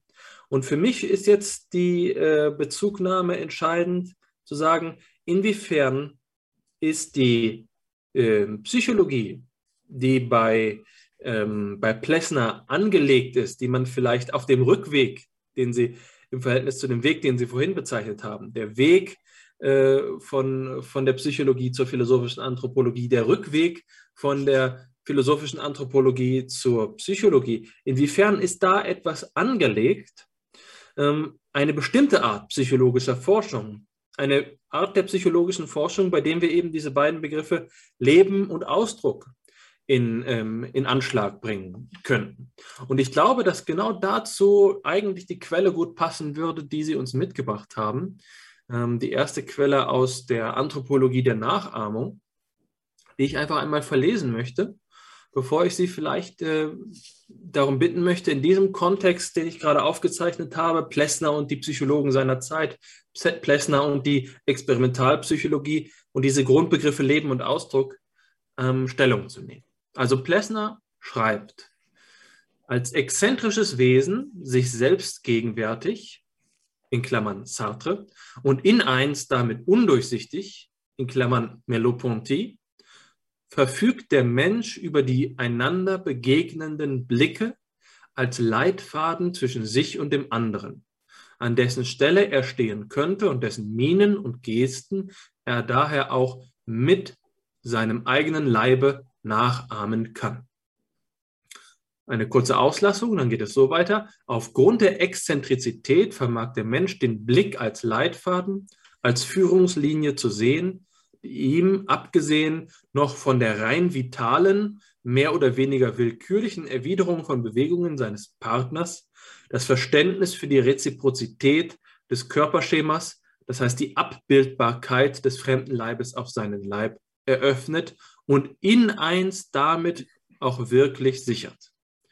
Hier sieht man klar, in diesem Zitat sind angelegt, die sind die Stichworte angelegt, die ich gerade geben wollte, also etwa das die Minen, die Gesten, ja, der Ausdruck, dann aber auch die Vitalität, der, das Leben und die Intersubjektivität, von der Sie jetzt zuletzt gesprochen haben, als Sie über Tomasello sprachen, über ähm, die Arten und Weisen, wie sich die menschliche Rollenbildung ergibt. Das ist natürlich noch immer sehr viel und ich kann keinesfalls in Anspruch nehmen, den Diskurs jetzt erleichtert zu haben. Habe ihn eher verkompliziert, aber ich bin mir sicher, dass Ihnen trotzdem etwas dazu eingefallen ist.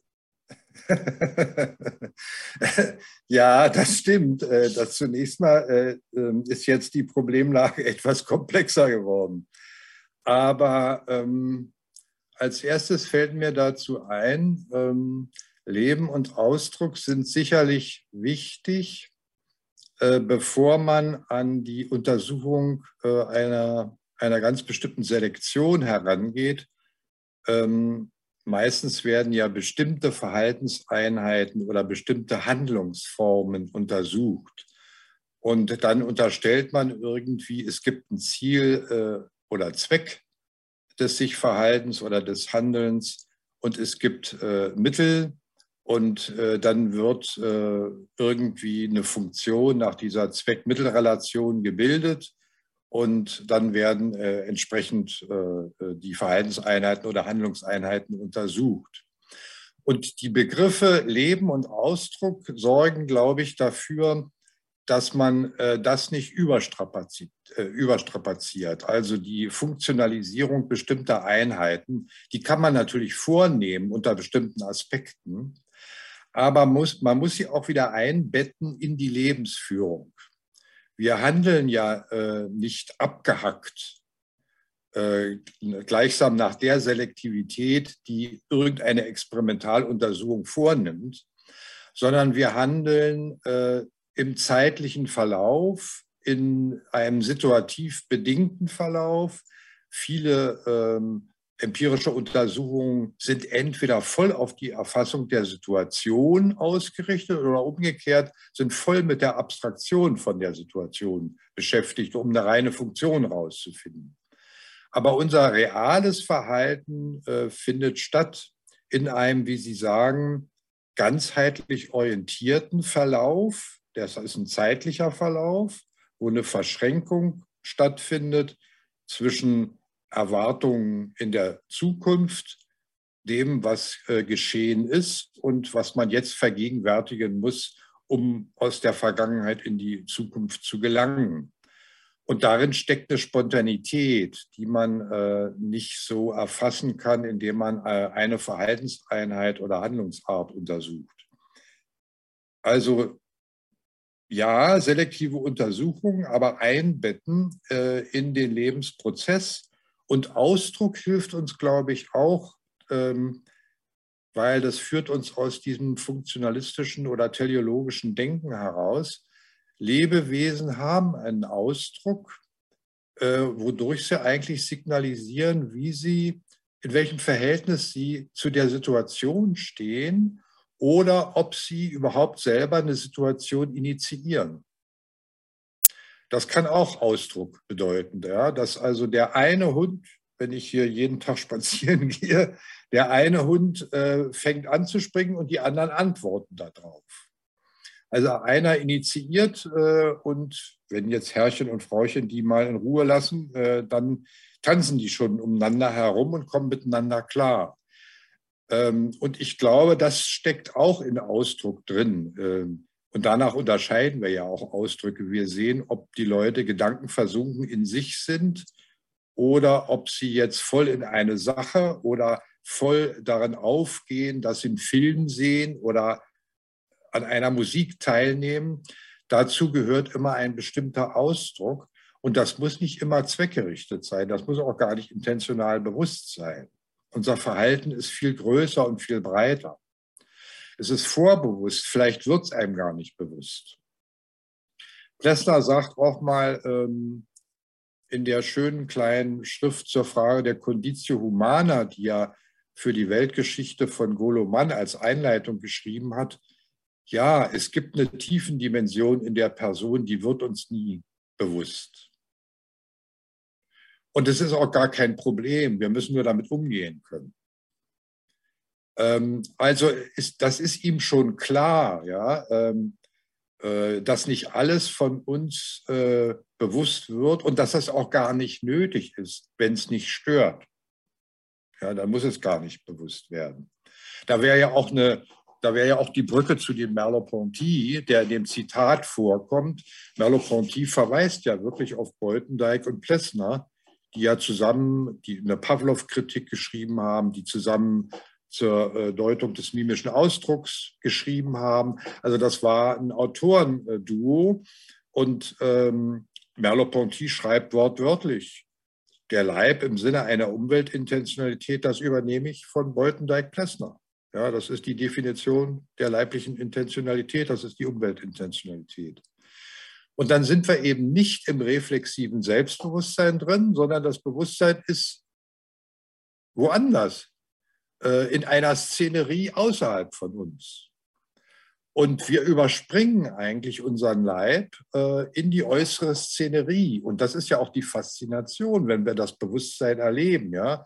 Wenn wir im Bewusstsein etwas erleben, was uns voll gefangen nimmt, dann sind wir ja zum Glück gar nicht reflexiv auf uns selber bezogen, wovon immer die Erkenntnistheorie äh, gelebt hat, sondern wir leben eigentlich außerhalb unserer mir hat mal ein Student wunderbar erklärt, was äh, äh, die exzentrische Positionalität, der, ich glaube, der war ein Wellenreiter, ja, der kannte das, der sagte, ähm, ich habe die exzentrische Positionalität verstanden als die Kunst, auf der Welle zu reiten. Da muss ich mich von außen sehen, damit ich nicht unter die Welle gerate. Das muss, das ist sozusagen exzentrisch, aber das muss ich habitualisieren, das muss ich in den Leib reinkriegen. Ja, das darf ich mir nicht erst immer vorstellen. Ich muss es also rezentrieren können. Ich erlerne das und dann muss ich es im Leib habitualisiert haben und das äh, kann man rezentrieren nennen. Ja, insofern bin ich für Leben und Ausdruck jetzt wieder nicht als dualistischen Ersatz für andere Untersuchungen. Ja? Man kann funktionale Untersuchungen machen von Verhaltens- und Handlungseinheiten aber man sollte sie einbetten in den Lebensprozess. Ähm, es wäre auch falsch, wenn man sagt, das haben wir jetzt gerade ähm, auch in der Pandemie erlebt, ja, es gibt äh, Leute, die sagen, ja, es ist doch alles ganzheitlich, ja, dann darf man sich nicht impfen lassen. Das ist Unsinn, ja, also das Ganzheitliche gegen äh, eine kleine pragmatische Verbesserung durch Mechanik äh, anzuführen, das ist auch wiederum äh, dann dualistisch. Ja? Das würde Plessner nicht äh, mitmachen. Zu der anderen Frage, das ist natürlich eine interessante Frage, wie überhaupt die Disziplinen miteinander umgehen. Sie haben das erwähnt, äh, das war eine typisch deutsche Tradition, dass man versucht hat, über philosophische Rahmenbestimmungen die transdisziplinäre Zusammenarbeit zu organisieren und auch die Fakultäten zu strukturieren. Das ist weg. Und wenn, können sich das höchstens noch Elite-Universitäten in den USA leisten. Also wenn man, wenn ich ähm, in Harvard war oder in Berkeley war, kam ich mir manchmal vor wie sozusagen in Deutschland, im Deutschland der 20er, 1920er Jahre, weil da ist noch das alte deutsche Uni-Modell, ja, dass die Leute unabhängig forschen können. Inzwischen ist die empirische Forschung natürlich abhängig von Geldgebern und das ist nicht mehr der öffentliche Geldgeber alleine und ganze Institute fahren, äh, laufen Gefahr, aufgekauft zu werden. Das ist eigentlich die Zerschlagung der Universität äh, in angewandte Forschung für die Industrie oder die Herabstufung der Universität in Fachhochschulen. Das hat natürlich auch stattgefunden durch die Reform der Curricula. Ich habe immer äh, mich bemüht, dagegen zu halten, nicht massenhaft, aber man kann im Kleinen die Universität wieder aufbauen durch das Masterstudium und durch ein Promotionsstudium, sodass man dann im Rahmen der Fachhochschulen, die jetzt die Universitäten sind, ähm, durch Master- und Promotionsstudium die Universität im Kleinen wieder aufbaut. Ja. Daher kam auch das Graduiertenkolleg, was Sie am Anfang erwähnt haben, also das wäre so eine kleine Gegenbewegung. Und Plessner hat gesagt, nach dem Zweiten Weltkrieg, ähm, was könnten wir tun? Das alte deutsche Unimodell ist zerschlagen. Wir könnten anhand der Erforschung von Grenzen uns neu zusammensetzen für transdisziplinäre Forschung. Ja, das hat er vorgeschlagen.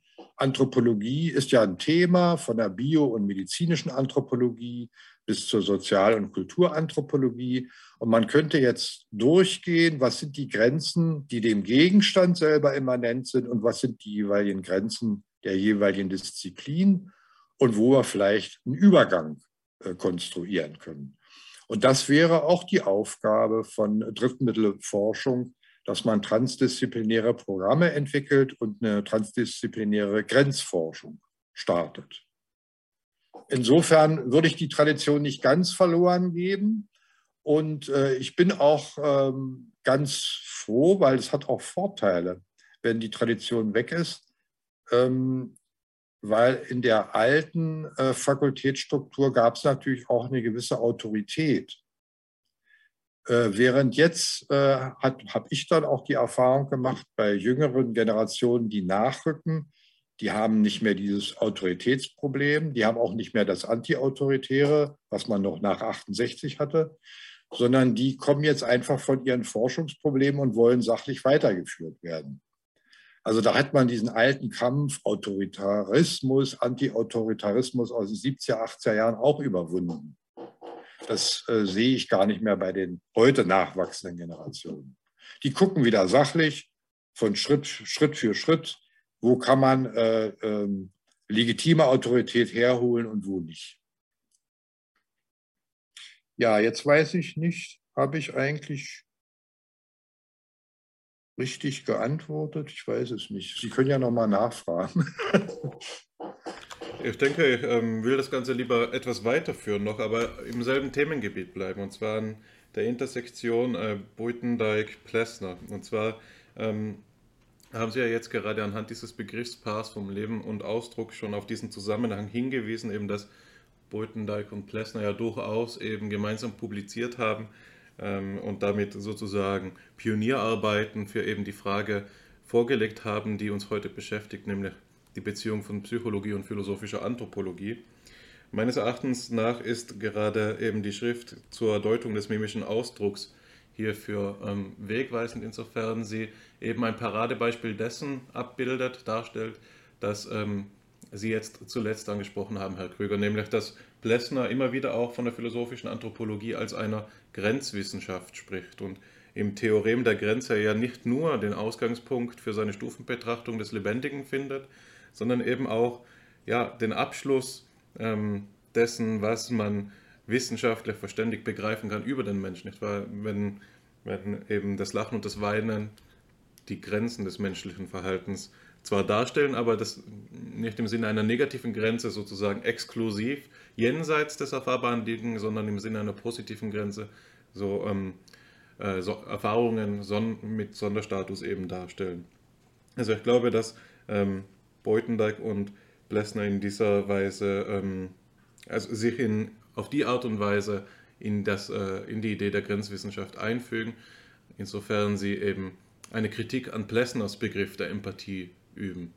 Und bei Plessner heißt das Ganze, äh, bei, bei Scheler heißt das Ganze dann ja Einfühlung. Wenn Scheler über, über die Einfühlung sagt, dass wir den anderen und ähm, eben sein sein Ausdrucksverhalten direkt und ohne Vermittlung verfügbar haben, dann ähm, unterwandert er damit ja die Unterscheidung zwischen äußerer und innerer Wahrnehmung. Also es gibt nicht nur die physischen Dinge außen, die mir durch die Wahrnehmung gegenwärtig sind, sondern es gibt ähm, das Innenleben des anderen ebenso unmittelbar ähm, für mich verfügbar. Also es gibt letztlich in seinen eigenen Worten einen in, in Hinsicht auf Ich und Du indifferenten Strom der Erlebnisse oder der Erfahrung. Warum komme ich darauf zu sprechen? Ja, weil das Zitat, das abgedruckt ist, ja ebenso ein Zitat zum Themenkomplex der Empathie und der Einfühlung ist und Blessner und Buitendijk in ihrer Schrift eben sagen, dass diese Lösung Schelers phänomenologisch zwar kongenial ist, der Sache nach aber nicht weiterführen wird. Denn wenn wir den Sensualismus widerlegen wollen, dann müssen wir die Spielregeln des Sensualismus einhalten. Und das heißt, wir müssen zunächst einmal uns begrenzen auf das körperlich Gegebene. Also das äh, nicht leiblich Gegebene, sondern auf das zunächst körperlich Gegebene. Und wenn ich das nun so formuliere, komme ich auf die Ellipse, also auf die Auslassung im abgedruckten Zitat zu sprechen. Das sind nämlich zwei Sätze, in denen Plessner das Verhältnis von menschlichen, menschlichen und tierlichen Ausdruck anspricht und sagt, dass menschlicher Ausdruck niemals nur aufgefasst werden darf wie tier, tierischer Ausdruck, nicht wahr? sondern er ist eben auf eine Art und Weise besonders. Und die Art und Weise, auf die er besonders ist, ist nun das ähm, für mich Interessante, wenn es um die Frage nach der Verbindung von Psychologie und äh, philosophischer Anthropologie geht. Ähm, ja, da, da, müsste ich weit ausholen, um es ganz ähm, darzulegen. Also ich will es nur andeuten. Und zwar glaube ich, dass der Begriff, der hier zentral ist, derjenige der Transformation ist. Menschlicher und tierlicher Ausdruck ähm, sind ähm, verhalten sich zueinander im Sinne einer Transformation. Niemand hat das meines Erachtens schöner gezeigt als Matthias Wunsch, der eben ähm, erst vor einigen Jahren eben einen Artikel herausgegeben hat, in dem er von Plessners Bild des Menschen als einem Transformationsmodell des Menschseins spricht. Und dabei ist die Vorstellung die, die schon bei Aristoteles in der, der Seelenlehre eben angelegt ähm, vorliegt, dass das äh, Menschsein zwar immer noch als Lebewesensein zu begreifen ist, aber ein Lebewesensein auf eine eigene Art und Weise.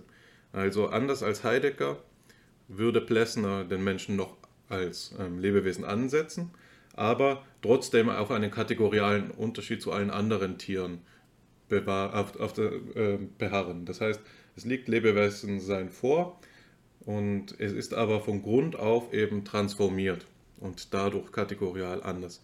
Dieses Transformieren ist dann wiederum entgegenzusetzen zu einem bloßen Addieren. Nicht wahr? Also es ist nicht so, dass das eigentümlich Menschliche bloß die obersten Etagen des Hauses sind, in denen der Mensch wohnt, das ist Plessners Bild, sondern es ist das Fundament, von dem aus es sich erst aufbaut. Ähm, und was ist, was ist die transformative Kategorie für Plessner? Ja, es ist die Personalität. Mit der Personalität sind wir dann schon wieder, und das wird das nächste ähm, Zitat sein, dem wir uns zuwenden, in dem Wechselspiel von eben Rolle und Rollenträger. Und das ist zugleich ein Wechselspiel, das eben auf den nächsten Begriff, den ich hier ansprechen möchte und mit dem sich dann der Kreis zur Grenzwissenschaft schließt, ähm, bei dem Begriff der Undurchsichtigkeit. Es gibt einen irreduziblen Rest zwischen Rollenspieler und gespielter Rolle und das ist eben das Personale am Rollenspiel. Hier ist das, äh, das Undurchsichtige im Kontext der Einfühlung angesprochen und ich glaube, es ist ein wesentlicher Begriff auch. Ich, ähm, ich weiß ja, dass Sie, Herr Krüger, und auch du, Alexander, damit vertraut sind, dass für mich der Begriff der Verborgenheit eben einer der wichtigen ist, wenn es um die Wesensbestimmung des Menschen geht. Und ich glaube, auch hier tritt diese Verborgenheit wieder auf, wenn das ähm, Problem der Einfühlung allererst inszeniert wird als eines des Verhältnisses von Ich und Du, die ja gefasst sind im Begriff des Menschen. Also der Begriff des Menschen, der hier als exzentrisches Wesen auftaucht, ist sozusagen diejenige Ebene, die dem Selbst gegenwärtig sein und dem Selbst undurchsichtig sein vor, vorhergeht.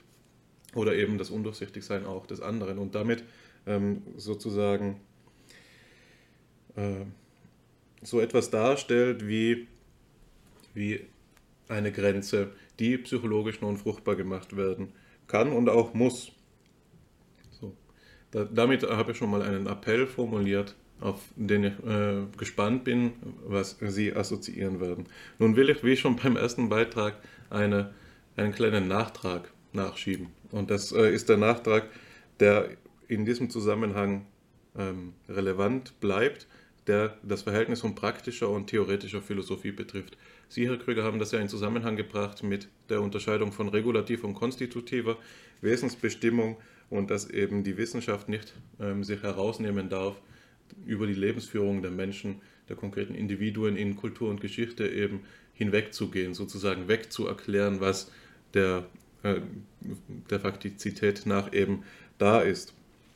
Nun denke ich, dass für die philosophische Anthropologie doch durchaus auch ähm, charakteristisch ist, und da denke ich an die Arbeit von Matthias Schlossberger in erster Linie, dass die Unterscheidung von theoretischer und praktischer Philosophie unterwandert wird.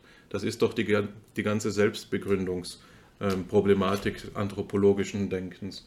Sie wird unterwandert insofern, als dass der Mensch es eben selbst ist, der zu einem Begriff seiner selbst kommen muss. Wenn wir philosophisch-anthropologisch überlegen, überlegen wir immer auch über uns. Insofern, als wir Menschen sind, aber wir überlegen auch über etwas, das jenseits von uns selbst ist, nämlich über den allgemeinen Begriff, dessen Exemplar wir lediglich sind.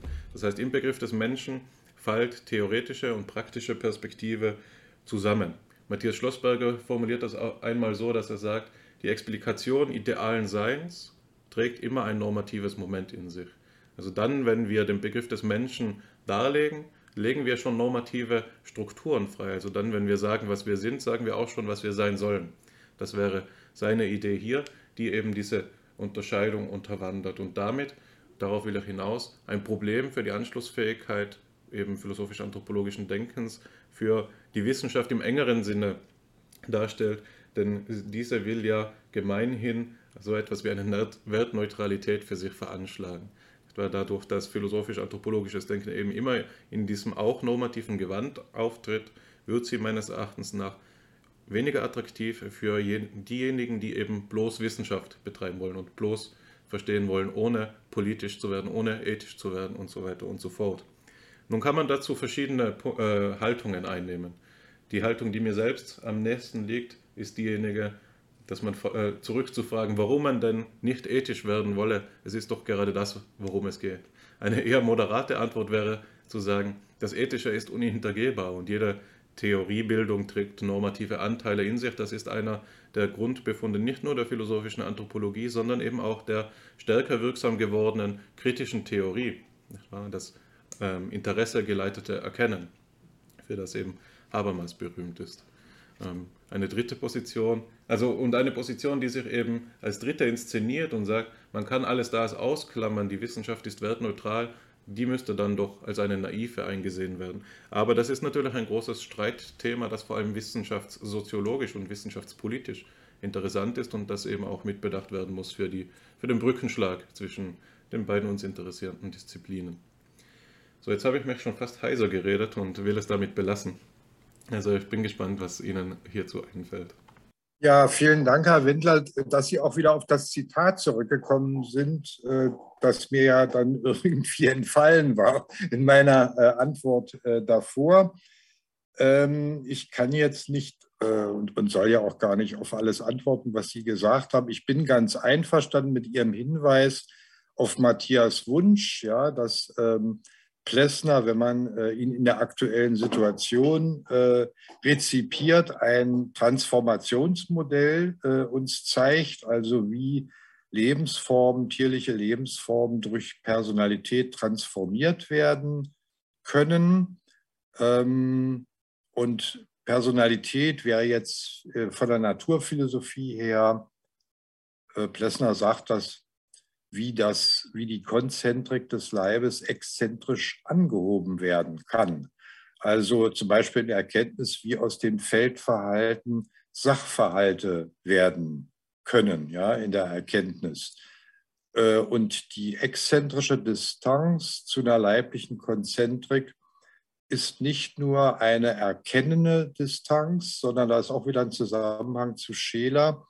Wir können die Distanz äh, zur leiblichen Konzentrik, zur vitalen Konzentrik auch durch Leidenschaft und Liebe erfahren und gewinnen.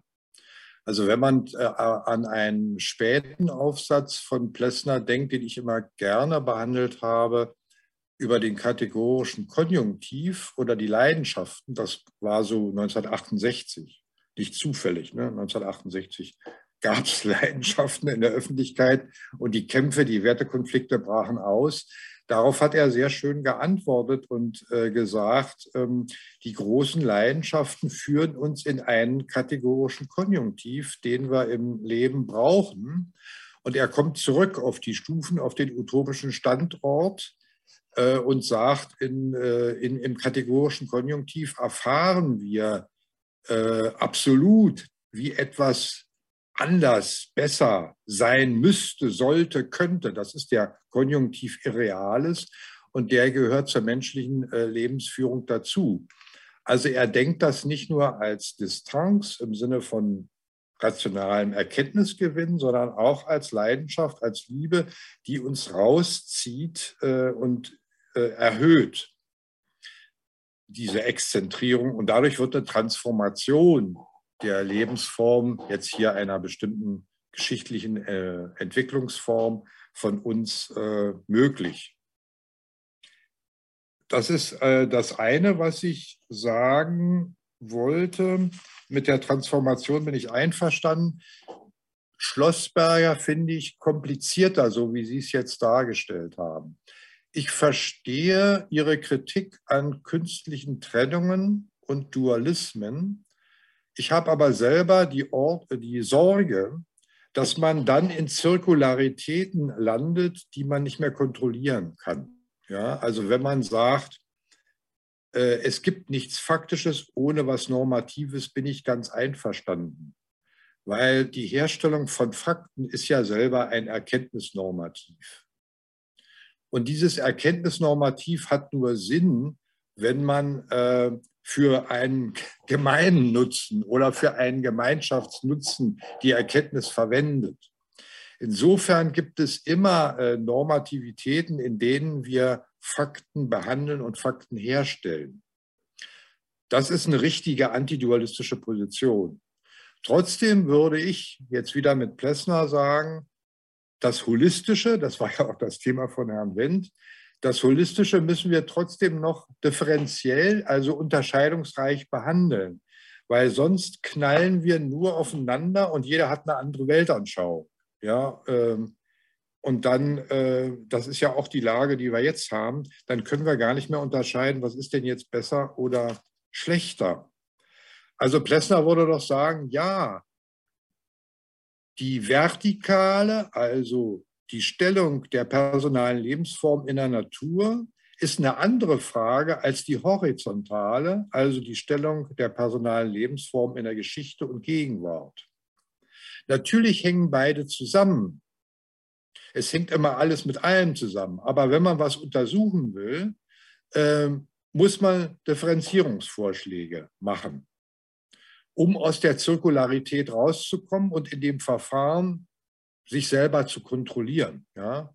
Und ich habe ihn so verstanden, dass er die vertikale und die horizontale Forschungsrichtung verschieden anlegt, damit er sein Gesamtvorhaben äh, kontrollierbar hält.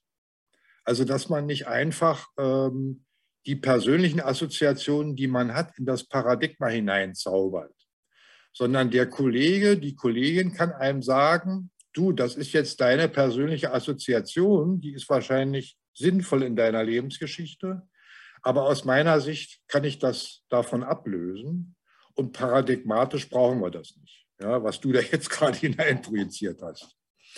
Also in dem Sinne würde ich immer noch ähm, bei allen Zusammenhängen auf Differenzierung und auf Kontrolle der Zirkularität bestehen. Ansonsten hat natürlich Herr Schlossbayer vollkommen recht. Äh, ich weiß gar nicht, was eine faktische Anthropologie sein soll ohne Normativität. Das geht ja schon erkenntnismäßig gar nicht. Eine Frage, die man oft an äh, Plessner gestellt hat, ist, wo ist denn jetzt die Ethik? Und äh, das wäre jetzt ja auch Ihre Frage, ja. Wie hängt das zusammen bei ihm, Faktizität und Normativität? Und ich glaube, da muss man äh, sich auf sein Verfahren einlassen. Ich glaube, ich habe das immer so umschrieben, dass er uns eine Einsicht vermitteln will. Das ist jedenfalls meine Leseerfahrung, wenn ich ihn gelesen habe. Er will nicht, er sagt uns nicht einfach, äh, ich mache methodisch Folgendes, ja, am Anfang und dann arbeitet er das ab, sondern er führt uns ein Phänomen vor Augen, das er irgendwie phänomenologisch beschreibt, damit man weiß, ja, zum Beispiel in dem Buch über Lachen und Weinen, was um welche Phänomene geht es jetzt? Bei dem Lachen geht irgendwie der Leib aus dem Körper heraus in die Welt hinein. Irgendwie passiert da eine Explosion nach außen und beim Wein umgekehrt eine Art Implosion nach innen. Ja? So. Da hat man also ein gewisses Minimum an Beschreibung, sodass man das Phänomen vor Augen hat. Und dann kommt die Hermeneutik dazu, also wie er das deutet, indem er das einordnet in den Zusammenhang mit anderen Phänomenen. Und dann kommt sozusagen die Deutung, dass das eine Grenzerfahrung ist, dass das nicht die Erfahrung der Handlungsmächtigkeit ist, dass, die, dass das mehrdeutig ist und, und, und. Ja, das wäre schon eine Interpretation. Und dann hat man eine gewisse Einsicht in das Phänomen, indem man es versteht. Und was dadurch gewonnen ist, ist, wenn ich das Phänomen jetzt nicht abtöten und zerstören will, muss ich irgendwie die Würde des Phänomens bewahren. Also ich habe bei ihm äh, sozusagen nicht explizit eine Ethik, sondern eine implizite Ethik in dem Vorgehen erlebt. Das ist auch so, äh, wenn er zum Beispiel in, in, äh, in, den Grenzen der Gemeinschaft beschreibt, mit welchen wunderbaren, ja, the best intentions die Menschen oft was vertreten. Und dann gibt es eine tragische Verkehrung, die die überhaupt nicht intendiert haben. Es kommt genau das Gegenteil von dem raus, was sie, äh, was sie äh, versucht haben. Eigentlich wollten sie durch eine Revolution einen radikalen Schnitt und endlich die Lösung aller Probleme herbeiführen. Und dann dreht sich das genau ins Gegenteil und sie bewirken das. Sie bewirken nicht das, was sie wollten. Was er selber erlebt hat. Ja? Er war ja ein paar Monate in dem äh, äh, Rat der geistigen Arbeiter der Münchner Räterepublik, aber ich nicht in München, ich weiß jetzt gar nicht, wo er da war, in welchem Ort. Also er, er, man merkt, der Mann hat Lebenserfahrungen, ähm, der führt einem das Phänomen vor, er vermittelt einem eine Einsicht, ähm, einfach indem man die, die, die Würde der Sache sichert. Und das ist so eine implizite Ethik. Ja? Eine Ethik, die dualistisch abgespalten ist von den Sachverhalten, kann er gar nicht vertreten, weil er kein Dualist ist. Das habe ich auch zu Herrn Fahrenbach gesagt, den habe ich noch kennengelernt, glaube ich, in den 90er äh, Jahren. Der hat ja immer nach einer Ethik gesucht bei, bei Plessner. Und ich habe zu ihm gesagt, aber Herr Fahrenbach, die ist implizit in den Schriften drin. Äh, der will einfach das Phänomen retten. Ja, der will das Phänomen bewahren. Das ist die implizite Ethik. Der kann ja von außen keine Ethik vertreten, weil er kein Dualist ist. Ich bin noch immer auf der Suche nach ähm, Plessners Beitrag zur Psychologie und habe das Gefühl, dass wir uns langsam etwas angenähert haben, das auch zu einer runden Sache wird. Wir haben über äh, den Holismus gesprochen, die Idee der Ganzheitlichkeit. Und jetzt haben Sie in dem letzten Redebeitrag in der ersten Hälfte sehr schön ein paar Aspekte der Methodologie äh, angesprochen, die mich durchaus ähm, zum Denken gebracht haben. Sie haben die vertikale und die horizontale Frage, die Position des Menschen in der Natur, die Position des Menschen, Menschen in der Geschichte beschrieben und das ist natürlich auch eine Schlüsselfrage der Psychologiegeschichte. Ich erinnere nur an den Vortrag von Wilhelm Windelband, 1894, in dem er die Unterscheidung zwischen der ähm, nomothetischen und der ideografischen Forschungsweise vorgetragen hat, die natürlich eine Tradition hat, diese Spaltung oder diese Trennung, die ähm, noch weiter zurückreicht bis hin auf ähm, Jakob Burckhardt oder auch Leopold von Ranke, die die systematische und die Philosoph äh, beziehungsweise philosophische und historische Arbeitsweise voneinander scheiden wollten.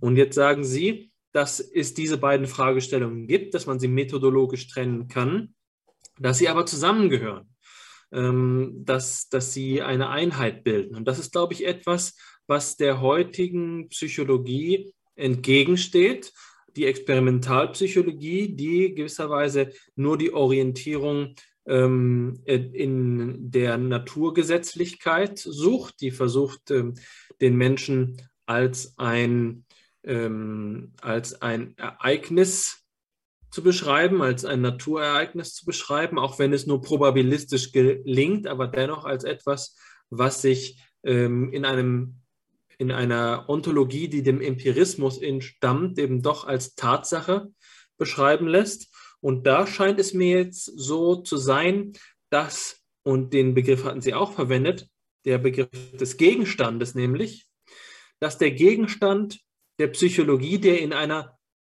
im Irreales gesprochen, einer plesnerianischen Psychologie vorkäme, ein ganz bestimmter wäre, also der Mensch als Ganzes, der Mensch in einer Komplementaritätsperspektive oder, einer, oder in Komplementaritätsperspektiven betrachtet. Und das ähm, als etwas, was empirisch die Orte aufsucht, wie etwa das Körperschema, das im ersten Zitat angesprochen worden ist, ähm, das ja, der ja ein Begriff von Paul Schilder ist, der, ähm, an denen das zum Vorschein kommt. Also nicht nur das reine Innerliche, nicht nur das reine Äußerliche, sondern die Schnittstelle, beziehungsweise gerade nicht Schnittstelle, sondern vielmehr phänomenologisch gesprochen, der gemeinsame Ursprung von beidem. Diese ähm, diese Indifferenz, die wir da mit äh, Scheler schon angedeutet haben, aber im Gegensatz zu Scheler nicht auf eine so radikale metaphysische Weise, sondern durchaus doch auch den empirischen Spuren nachhorchend. Und ich glaube, dass eine andere äh, Stelle, um diesen Gegenstand der irrealen, plesnerianischen Psychologie ähm, auf die Spuren zu kommen, eine andere Stelle genau darin besteht, was Sie jetzt auch schon mehrfach äh, angesprochen haben mit dem Doppelgängertum, das ja in dem zweiten Zitat zur Sprache kommt, das Sie uns mitgebracht haben. Ich glaube, dass äh, dieses Zitat dabei helfen kann, ähm, Plessners Position zur Frage von Innen und Außen in der Psychologie von Erleben und Verhalten, dieser vermeintlichen Doppelung, äh, zu klären. Ich werde es einmal vorlesen und äh, ich denke, dass es dann ähm, sinnfällig ist, wenn, wenn Sie vielleicht zu diesem Gedanken, was könnte die Psychologie im Sinne Plessners auszeichnen oder was könnte die Experimentalpsychologie, ähm, wenn sie plessnerianisch gestaltet wäre, anders machen, ähm, etwas sagen würden. Also Plessner schreibt in dem Text Das Problem der Öffentlichkeit und die Idee der Entfremdung, Freiheit und Eigentlichkeit im Inneren zu suchen, also im Inneren zu suchen. Der Appell des Existenzialismus fördert die Verdinglichung des Menschen in der Öffentlichkeit nicht weniger als die marxistische Eschatologie, die ihn in den Wartestand versetzt, im Blick auf das Ende der Geschichte. Nur ein gegen die Verführungen des Entfremdungsgedankens gefeiter, nur ein entmythisierter Öffentlichkeitsbegriff sichert den Spielraum der Verantwortung zur Wahrung unserer gesellschaftlichen Freiheit. Das ist ganz sicher auch ein Textauszug, der weit über das Problem hinausgeht oder einen anderen Schwerpunkt hat als das, was ich gerade benannt habe. Und ich will mit, meinem, mit meiner Bitte zu der plessnerianischen Psychologiestellung äh, zu nehmen, Sie in dem Kommentar nicht einschränken, was diese Passage betrifft. Aber ähm, es würde mich doch sehr interessieren, was die Botschaft an die Psychologie ist, die Sie als Plessner-Spezialist uns geben können. Mhm. Also ich versuche gleich auf die Psychologie äh, nochmal zurückzukommen und äh, wenn ich das nicht tue, dann helfen Sie mir bitte, mich zurückzuholen.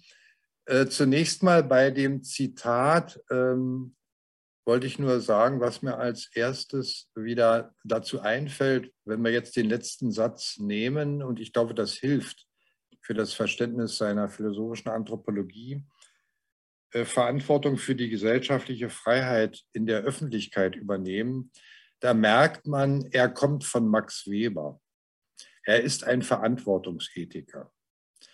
Äh, er nimmt die Freiheit ernst, aber nicht im Sinne von Egoismus und Willkür oder der Freiheit, das war im Supermarkt, äh, diese Ware statt jener Ware wählen, sondern in dem Sinne, dass wir auch als Gesellschaft und nicht nur individuell für die Freiheit Verantwortung übernehmen müssen.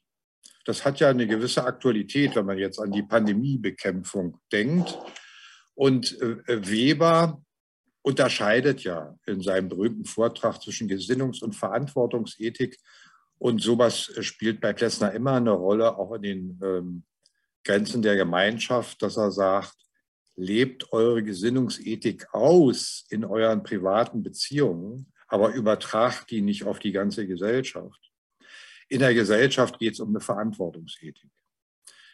Äh, das ist also ein wichtiger Punkt. Und in dem Zitat sehen wir eine doppelte Frontstellung. Ne? Er will sowohl das private als auch das öffentliche Leben bejahen. Und zwar nicht, ähm, indem er das eine durch das andere abwertet oder aufwertet. Viele, ich glaube, das ist immer noch aktuell, retten sich vor gesellschaftlichen Problemen ins Private, ins Innere. Und viele sagen, mein Gott, die Apokalypse läuft doch, wir können doch sowieso nichts mehr machen. Die Dystopie äh, vollzieht sich. Ja? Wir können jetzt nur noch warten, mal sehen, was rauskommt. Oder ähm, wir steigern die Krise und dann übernehmen wir die Macht. Ja? Das war ja auch die Hoffnung vieler Trump-Republikaner. Äh, und die ist, äh, die ist ja noch nicht ausgestanden, die können wiederkommen. Also ich glaube, wir haben beide Haltungen. Flucht ins Private, ins Innere wir nehmen die gesellschaftliche Verantwortung für Freiheit nicht wahr.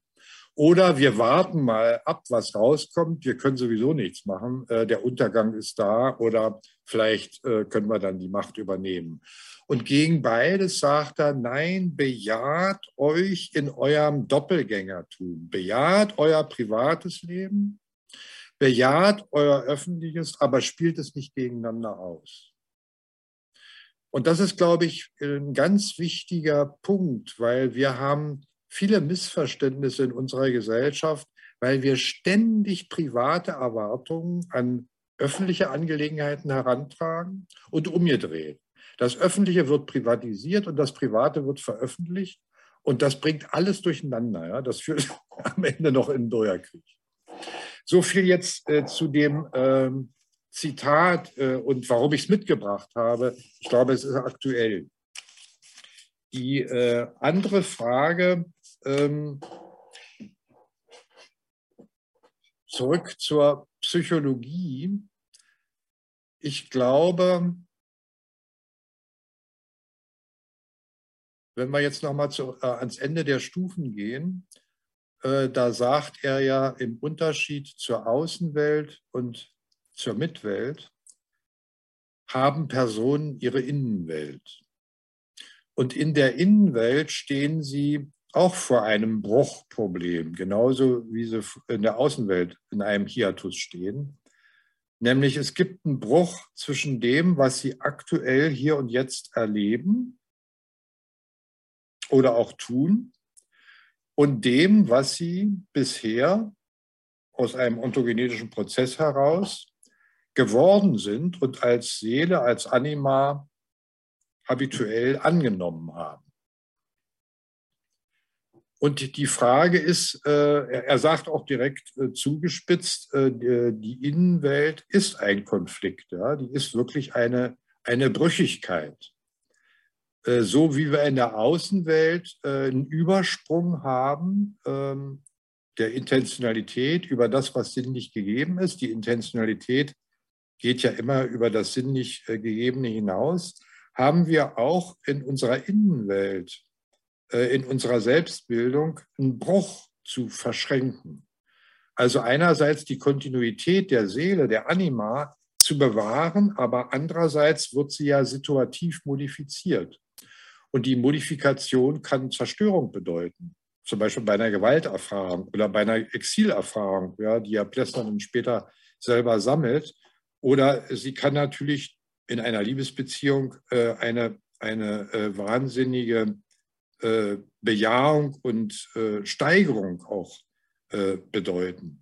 Also das wäre vielleicht der Ausgangspunkt, den ich nehmen würde, die Brüchigkeit der Innenwelt und die damit gegebene Verschränkungsaufgabe, die nicht eine Verschränkungsgarantie ist. Und äh, diese Aufgabe verweist einerseits auf die Person im exzentrischen Sinne, also im Sinne von Intentionalität, die jede Situation überschießt, aber sie verweist auch darauf, dass die Seele leiblich eingebettet ist, also an unserer Leibesgeschichte hängt. Äh, und ich glaube, das kann jeder nachvollziehen. Also ich habe das jedenfalls ganz gut in meinem Leben nachvollziehen können von den einfachsten physischen Beeinträchtigungen, ja, Schlüsselbeinbruch als Kind, äh, das ist falsch verwachsen und da habe ich bis heute Wirbelsäulenprobleme, bis hin zu Erfahrungen, die von mir geliebte Großmutter ist früh verstorben äh, und ähm, das hat mir auch früh sozusagen als Kind eine Grenzerfahrung mit auf den Weg gegeben. Und man guckt äh, die Mitmenschen anders an, wenn man äh, schon als Kind weiß, dass sie sterblich sind ja, und das nicht erst später kommt, im Erwachsenenalter. Also ich glaube, das sind wichtige Modifikationen, die situativ über einen hereinbrechen und die jetzt irgendwie die Seele stabilisieren müssen. Und der zweite Zugang wäre jetzt, äh, abgesehen von der Innenwelt, in den Stufen. Ach, übrigens, da gibt es ja noch diese schöne Formulierung, die, mir, die ich übrigens auch sehr hilfreich finde. Von der Wir-Form des eigenen Ichs. Das sagt er ja sehr schön am Ende der Stufen. Dass das Ich selber eine Wir-Form hat. Äh, also nicht, äh, nicht nur von außen irgendwie importiert ist, äh, das finde ich auch richtig. Ja. Zum Beispiel hatte ich als Kind ein gelenkrheumatisches Fieber für mich war also gar nicht selbstverständlich, dass der Leib problemlos funktioniert, sondern ich musste durch eine Krankheitserfahrung erstmal herausfinden, äh, wie ich mit dem Leib umgehen kann. Und was war eine wichtige Lehre als zehnjähriges Kind? Ich musste akzeptieren, dass mein Leib mein Freund sein muss und dass der Bursche am längeren Hebel sitzt.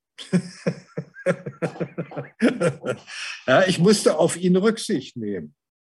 Also ich konnte nicht einfach Bock springen mit gelenkrheumatischem Fieber. Ja, bestimmte Dinge äh, gingen nicht oder gingen erst wieder zwei, drei Jahre später. Und äh, da finde ich dieses Bild sehr schön, ja, die Wir-Form des eigenen Ichs. Man muss mit dem eigenen Leib und mit dem eigenen Körper klarkommen und man lernt die erst durch äh, Grenzerfahrungen kennen. Ja, warum man mit ihnen klarkommen muss. Manche äh, werden dann vielleicht Experimentalsportler und müssen erst äh, riesige Experimente, Lebensexperimente überstehen. Ich hatte das sozusagen alles äh, recht früh schon in der Kindheit. Also das ist der eine Weg, die Innenwelt. Ähm, und die hat irreduzibel jedes Individuum, das personalisiert wird. Und der andere Weg ist das Zitat, ähm, dass wir nämlich immer wechseln müssen zwischen innen und außen. Das ist ja die Grenze. Der Vollzug von Grenzen in der exzentrischen Positionalität bedeutet den Wechsel zwischen innen und außen. Und äh, in den beiden Zitaten war ja drin, ähm, in dem Fall müssen wir mal von außen beginnen. Wir beginnen als frühe, als Babys, als Kinder mit der Nachahmung der Bezugspersonen. Und wieso ist das überhaupt möglich? Weil der Leib, mit Merleau-Ponty gesprochen, wenn er funktioniert, uns intransparent ist, wir ihn überspringen können, wir spontan im Bewusstsein woanders sind und weil das Minimum von exzentrischer Intentionalität darin besteht, dass wir uns selber vergegenwärtigen können im Unterschied zu unserer Vergangenheit und Zukunft. Und das ist sehr geschickt, wie Plessner sozusagen Sartres Sein und Nichts und äh, Merleau-Pontys Phänomenologie der Wahrnehmung reinholt in seine exzentrische Positionalität als Ermöglichungsstruktur des personalen Lebens. Und diese Figur, wir verinnerlichen Äußeres in der Nachahmung kommt dann nochmal gesteigert, potenziert in dem Schauspielmodell vor, wenn er sagt, wir müssen unsere eigenen Doppelgänger werden im öffentlichen, von uns im privaten und umgekehrt im privaten Doppelgänger sein von uns im Unterschied zur öffentlichen Rolle. Also, dass wir unterscheiden lernen, was ich am Anfang sagte, zwischen unserer Gesinnung und unserer Verantwortung im privaten oder im gesellschaftlichen Bereich. Das sind verschiedene Rollen, die man unterscheiden muss. Finde ich sehr äh, aktuell, wenn ich an viele Social-Media-Erfahrungen denke, ja, wie verletzend und würdeverletzend und fürchterlich das ist, wenn private, persönliche Dinge öffentlich bekannt werden, für Stigmatisierung ausgenutzt werden. Und ich finde es auch lehrreich, wenn öffentliche Angelegenheiten in dem Artikel, aus dem das Zitat ist, bejaht Plessner auch ausdrücklich die sozialen Bürgerrechte, also nicht nur die juristischen Grundrechte, sondern die sozialen Bürgerrechte. Ähm, also wenn alle öffentlichen Angelegenheiten immer mehr privatisiert werden, ja, dann heißt das, äh, dass vielleicht Wirtschaft erst floriert, aber nur dadurch, dass sie die Kosten externalisiert in die Gesellschaft und in die Natur. Und das führt natürlich zur sozialen Krise und zur ökologischen Krise. Das ist nur ein Verschiebebahnhof von Bumerang-Effekten, äh, dem wir vorbeugen sollten.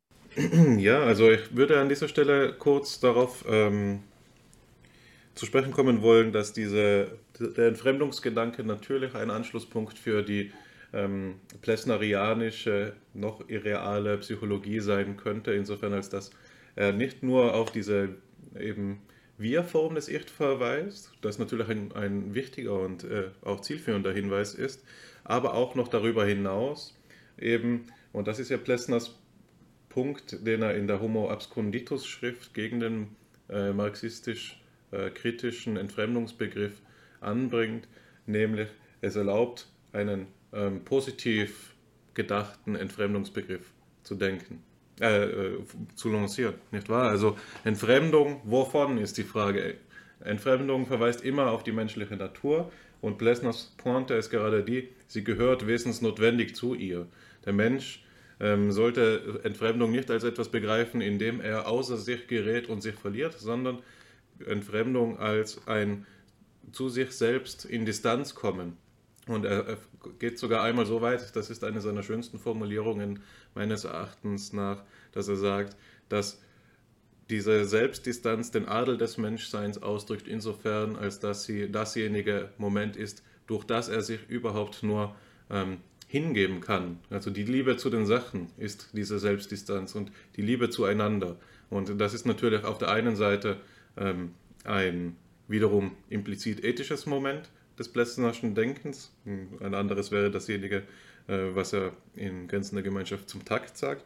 Aber es ist auch eben der Verweis darauf, dass wir eben Plessner fruchtbar machen könnten, beispielsweise für die äh, Psycho Psychopathologie, die ja gerade noch eben äh, durch die Existenzanalyse Entfremdung als etwas begreift, das pathologischen Charakter hat, das krankheitsmäßig ist, etwas, das es zu überwinden gilt. Mit Plessner können wir sehen, dass diese Selbstdistanz eben einer Wesensnotwendigkeit des Menschen entspricht und damit auch in der positiven Psychologie eine Rolle spielen muss, wie Sie es ja veranschaulicht haben anhand dieses Perspektivwechsels, der Einzug halten kann in die personale Erfahrung durch gewisse traumatische Lebensereignisse, Krankheit des Selbst oder Tod des anderen. Dadurch ändern sich alle Dinge und das, die ändern sich nur eben, da wir von Anfang an ähm, uns hinbewegen in diese exzentrische Position, von der aus wir unser Leben führen müssen.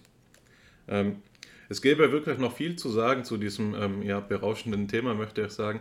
Allerdings befinden wir uns nun schon am Ende dieser heutigen Sitzung. Aufgrund von Termindruck können wir uns heute einmal ausnahmsweise nicht bis ins Ewige ähm, im Kreis drehen. Das äh, soll aber nicht heißen, dass es nicht an anderer Stelle wieder aufgegriffen werden kann. Sie sind natürlich herzlich, äh, herzlich eingeladen, wiederzukommen, wenn Sie einmal Zeit haben und auch Lust haben, mit uns wieder zu sprechen. Ähm, denke, es ist jetzt der, ein guter Zeitpunkt, um das Besprochene kurz Revue passieren zu lassen für den Lerneffekt, auf den wir gerne zu sprechen kommen.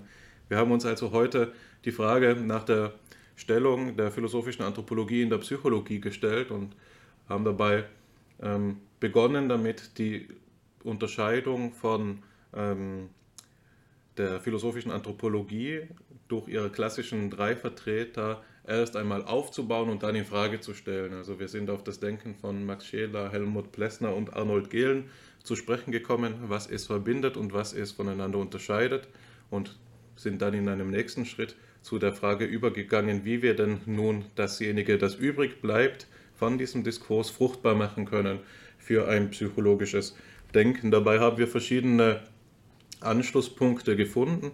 Das eine war die Hermeneutik des Lebens, das eben das plesnerianische Denken insbesondere auszeichnet und das ein Interpretationsangebot für eine, so formuliere ich es jetzt einmal eben ähm, rückschauend, für eine sensualistisch bleibende, ähm, also für die sensualistisch erworbenen Daten einer empirischen Psychologie darstellen könnte, das dann aber eben über den bloßen Sensualismus selbstverständlich hinausgeht.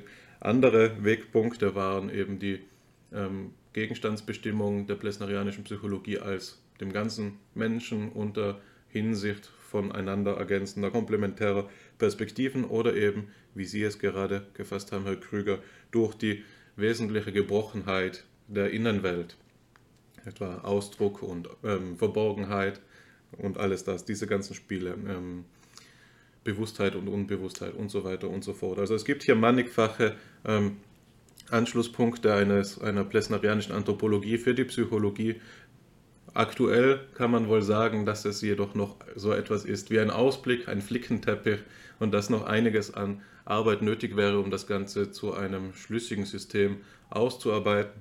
Das ist, ist ja aber nicht nur traurig, sondern auch die Chance eben dieses Themas. Da gibt es noch was zu holen und ich denke, das ist auch das ähm, Plädoyer, mit dem ich Sie, die Zuhörenden, zurücklassen möchte, dass das ein aufregendes und vielversprechendes Forschungsgebiet ist, bei dem es junge und begabte Geister braucht, um das auszuarbeiten.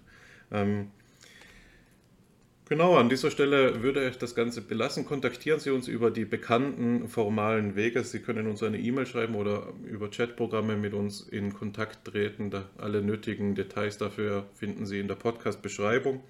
An dieser Stelle möchte ich noch dir, Alexander, und Ihnen, Herr Krüger, danken für das schöne Gespräch, das wir geführt haben, das für mich sehr ertragreich war. Ich habe viele Seiten vollgeschrieben mit Notizen und möchte Ihnen beiden nun die Gelegenheit noch geben, auch ein Abschlusswort zu fassen und ähm, verabschiede mich somit für heute. Dann lasse ich Ihnen, Herr Krüger, gerne den Vortritt. Falls Sie noch etwas der Sache nach oder der Form nach ergänzen wollen, äh, bitte sehr. Ja, vielleicht ähm, noch zu dem Entfremdungsproblem in gewisser Weise ist Plessner in dieser Frage ein harter Hegelianer. Also Hegel hat die Entfremdung bejaht. Und Marx hat sie versucht, durch eine Revolution aufzuheben.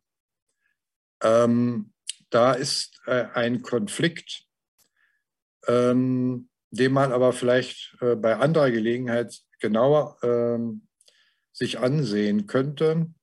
Plessner hat nicht einfach äh, nur eine distanzierte Haltung gegenüber den äh, Marxisten. Er war nie Marxist. Ähm, aber er hat immer eine doppelte Haltung gehabt. Er fand meistens die marxistischen Kapitalanalysen richtig und überzeugend. Und deswegen redet er auch vom Hochkapitalismus. Also er weiß schon, äh, er ist nicht naiv, in welcher Gesellschaftsordnung er lebt. Und dass es sehr, sehr schwer ist, den, Hochkapitalismus, äh, den Hochkapitalismus demokratisch zu regulieren, wofür er eintritt, ja, in diesem Artikel, aus dem wir auch das Zitat genommen haben. Was er aber am Marxismus sozusagen immer abgelehnt hat, und das ist der, äh, der springende Kritikpunkt immer an Horkheimer und Adorno gewesen, an der ganzen Frankfurter Schule, dass sie aus der oft richtigen Kapitalismusanalyse die Notwendigkeit und äh, hinreichende Lösung der Revolution abgeleitet haben. Und da war er skeptisch. Ja? Da, das hängt jetzt mit der Dualismuskritik zusammen, die wir vorhin schon erwähnt haben. Äh, er ist kein Dualist und er glaubt nicht an äh, Revolutionen, die aus dem Nichts alles neu schaffen können. Äh, das war die Kritik äh, bei ihm, weshalb er, weshalb man aber vielleicht auch von ihm lernen kann, die marxistischen Kapitalanalysen ernst zu nehmen ohne sie mit der Illusion zu verbinden, dass eine Revolution das Problem lösen könnte. Ja, also das wird ja oft miteinander äh, identifiziert. Also ich habe das noch so gelernt im Kalten Krieg. Im Westen wurde einem das immer so beigebracht. Ja, die Marxisten sind so und umgekehrt im Osten wurde das auch so behauptet. Und ich glaube, aus dem Dualismus muss man mal rauskommen. Da könnte man also neu anfangen, auch im Dialog mit der Frankfurter Schule. Das habe ich auch versucht. Das Zweite ist, wenn man also die Entfremdung differenziert, äh, ja, dann kann man sie bejahen. Und bei ihm gibt es ja sehr schöne Formulierungen. Ich weiß jetzt gar nicht mehr, in welchem Text das war, wo er sagt, vielleicht ein bisschen lebensgeschichtlich dramatisch sagt, der Mensch ist der Immigrant der Natur. Schöne Formulierung und natürlich seine eigene Lebensgeschichte. Aber seine Lebensgeschichte zeigt ja auch, der Immigrant muss ja nicht untergehen. Der muss ja nicht scheitern. Äh, der der äh, musste sich entfremden, zwangsweise. Aber er, er konnte das sozusagen produktiv lösen. Das wäre der produktive Umgang mit äh, Entfremdung. Und vielleicht noch ein Hinweis, äh, der jetzt auch für Psychopathologie relevant ist. Der Andreas Heinz, der äh, Chefpsychiater von der Berliner Charité, arbeitet auch mit dieser Plessnerschen Unterscheidung in seinem Krankheitsverständnis. Also was sind psychische Krankheiten? Und er versucht da anzugeben mit Plessner, was wären die Kriterien in der objektiven Welt, in der Innenwelt und in der Mitwelt, um zu einem sinnvollen Krankheitsbegriff zu kommen, ohne dass man alle ungewöhnlichen Phänomene gleich pathologisiert. Das ist ja auch so eine Gegenwartsgefahr, ne? dass man äh, im Interesse der therapeutischen Industrien jedes ungewöhnliche Phänomen so, sofort pathologisiert und sagt, da müssen wir jetzt aber eine Therapie vorschlagen, an der sich auch wieder Geld verdienen lässt. Ja, also von mir aus können wir das gerne mal fortsetzen. Das Gespräch, es war doch ein guter Anfang. Das, diese Einladung lassen wir uns nicht zweimal sagen. Die nehmen wir natürlich an. Es hat uns einen großen Spaß bereitet. Ich habe sehr viel gelernt und muss sagen, dass mir äh, Plessner ein Stück näher ans Herz gewachsen ist, vermittelt durch Sie. Ähm, aber Sie haben gerade schon einen schönen Ausblick gegeben. Das ist äh, uns ein Vergnügen. Da können wir uns ja mal einmal überlegen, wie wir diese spannenden Impulse fortsetzen. An dieser Stelle möchte ich mich aber bei unseren Zuhörerinnen und Zuhörern dafür bedanken, dass Sie diesem Gespräch beigewohnt haben. Ich möchte mich auch bei Hannes Wendler bedanken, der wie immer an meiner Seite gewesen ist, um den Dialog, der zwischen Philosophie und Psychologie stattfinden soll, hier in die Tat umzusetzen. Und ganz besonders bedanken möchte ich mich bei Ihnen, Herr Krüger, für das großartige Gespräch. Vielen Dank für Ihre Zeit, vielen Dank für Ihre klugen und weisen Worte. In diesem Sinne, bis zum nächsten Mal. Danke, tschüss.